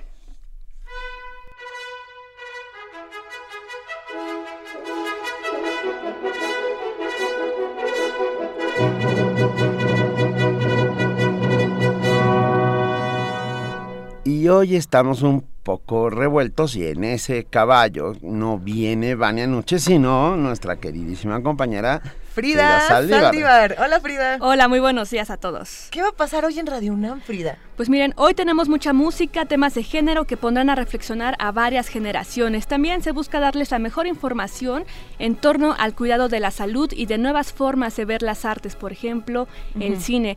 Primero iniciamos con Miocardio, la génesis del sonido, que tiene para todos ustedes una transmisión especial.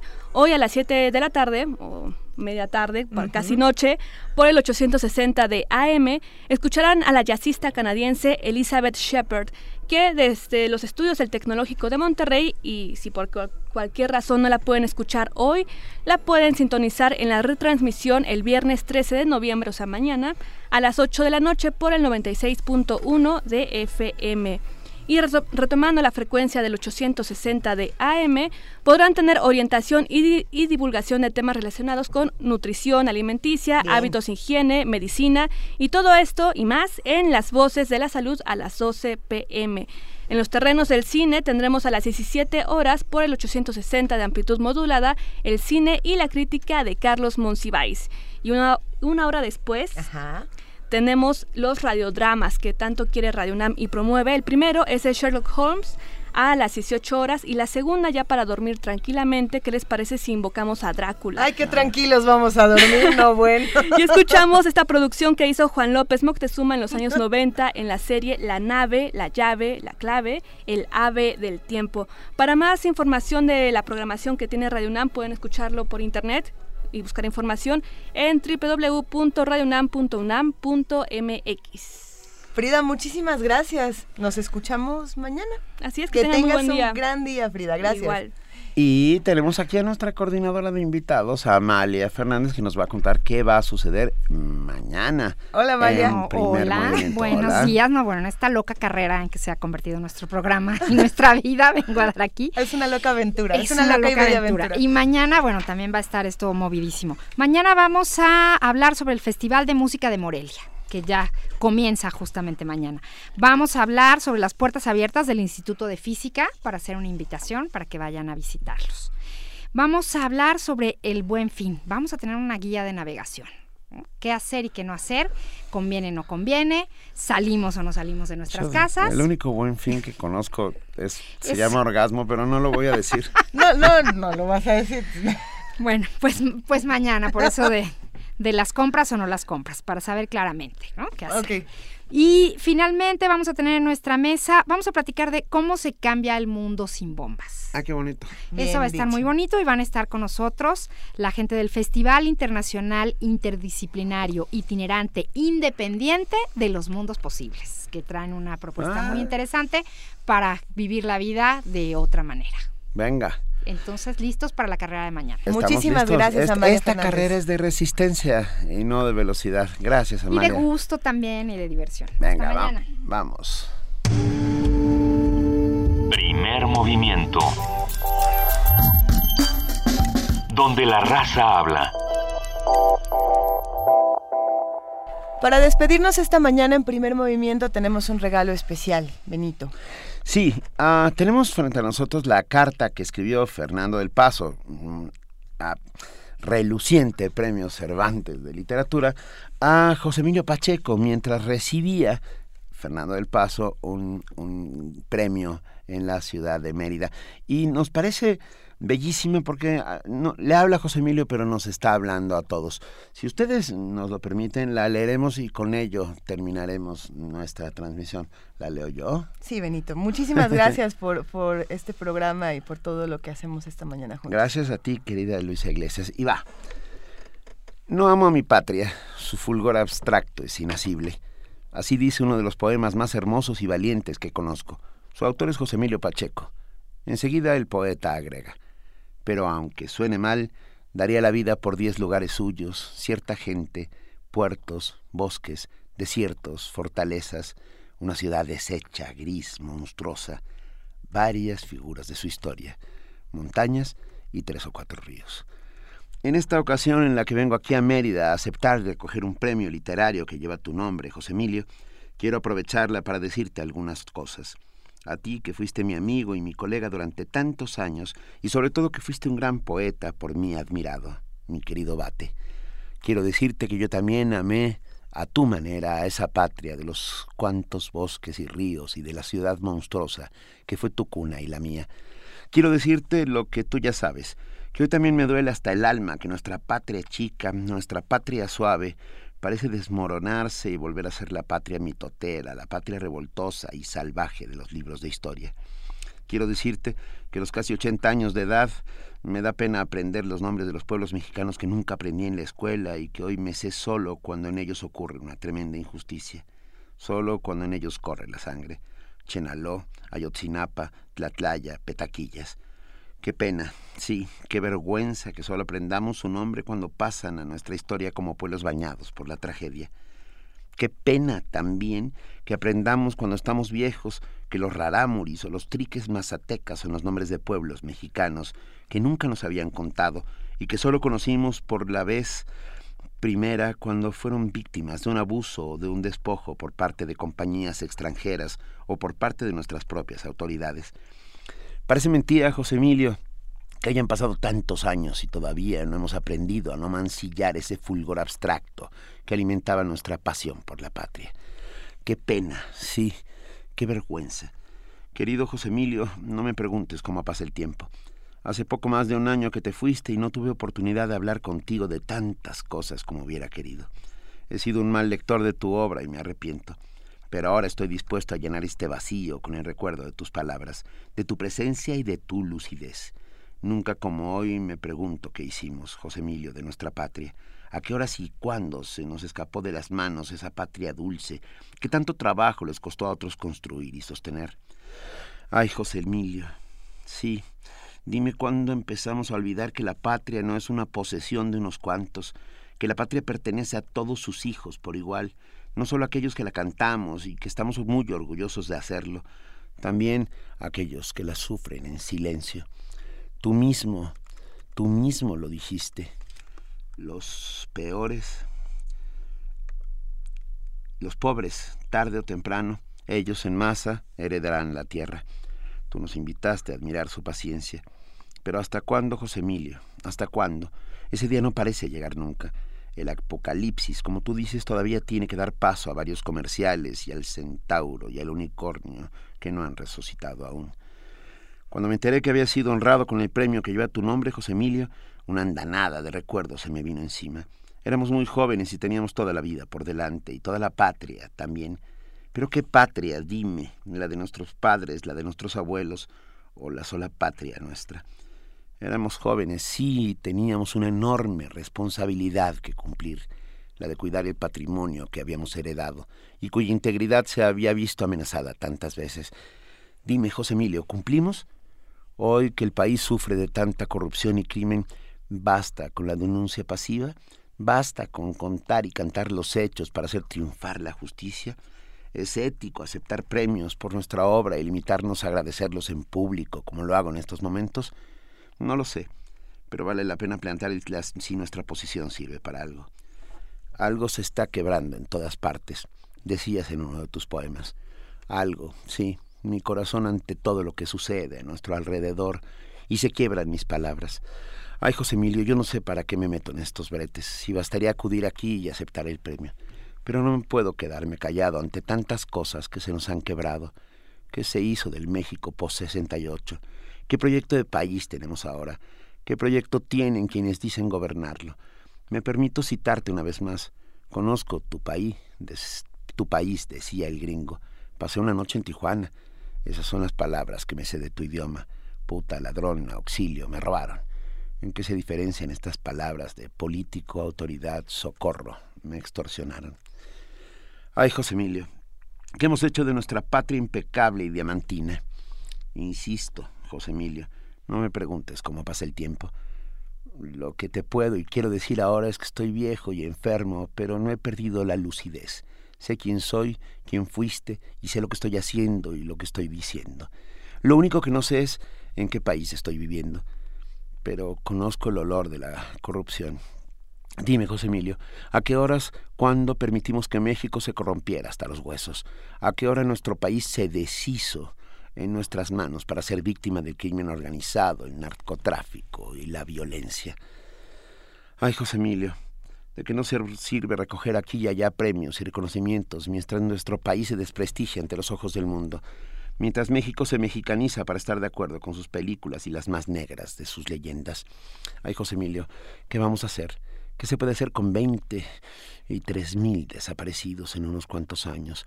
¿O son veinte y tres mil cuarenta y dos ¿Y cómo sabemos quiénes son culpables? ¿O vamos a fabricar culpables por medio de la tortura, como es nuestra costumbre? Ay, José Emilio, no sé qué más decirte. No sabes qué triste estoy. Acepto el premio que tiene tu nombre porque sé que me da buena fe, que se me da de buena fe. No sin antes subrayar que lo más importante en la vida no es recibir galardones, aunque se merezcan, sino denunciar las injusticias que nos rodean. Te hablo, José Emilio, desde luego en español, la lengua que nos fue impuesta a sangre y fuego por los conquistadores, y que ahora es tan tuya y mía como lo es de cualquier habitante de España misma. Pero creo que también es una vergüenza que tengamos que vivir muchos años para enterarnos de la existencia de más de 60 lenguas en nuestro territorio. Por ejemplo, el huirárrica o el kikapú. Cada vez que el grupo indígena que habla una de esas lenguas sea víctima de un despojo, de un ultraje a la sacralidad de su territorio, o cuando el río o los ríos que lo sustentan se ven contaminados por una empresa minera, o por la irresponsabilidad de las autoridades, o por la fracturación salvaje en busca de petróleo o gas chale que amenaza con consumir millones de litros de sus reservas acuáticas. No me queda, José Emilio, sino despedirme, y para ello utilizaré la segunda lengua que se habla en esta hermosa ciudad anfitriona de Mérida, el maya. Gracias, José Emilio, y gracias a todos ustedes. Espero que nos encontremos una vez más cuando nuestro país sea de nuevo nuestro. Y por si acaso mis palabras no hayan sido suficientemente, suficientemente explosivas, termino con una auténtica bomba. En la esquina de un estanque había un sapo. Lo quise agarrar, pero se me escapó. Esto Fernando, fue el primer movimiento. Fernando del Tapo, del Paso. Esto fue... Primer movimiento. El mundo desde la universidad.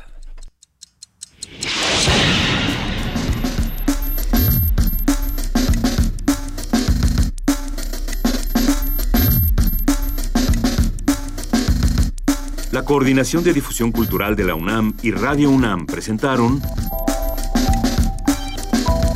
Primer Movimiento. El mundo desde la universidad.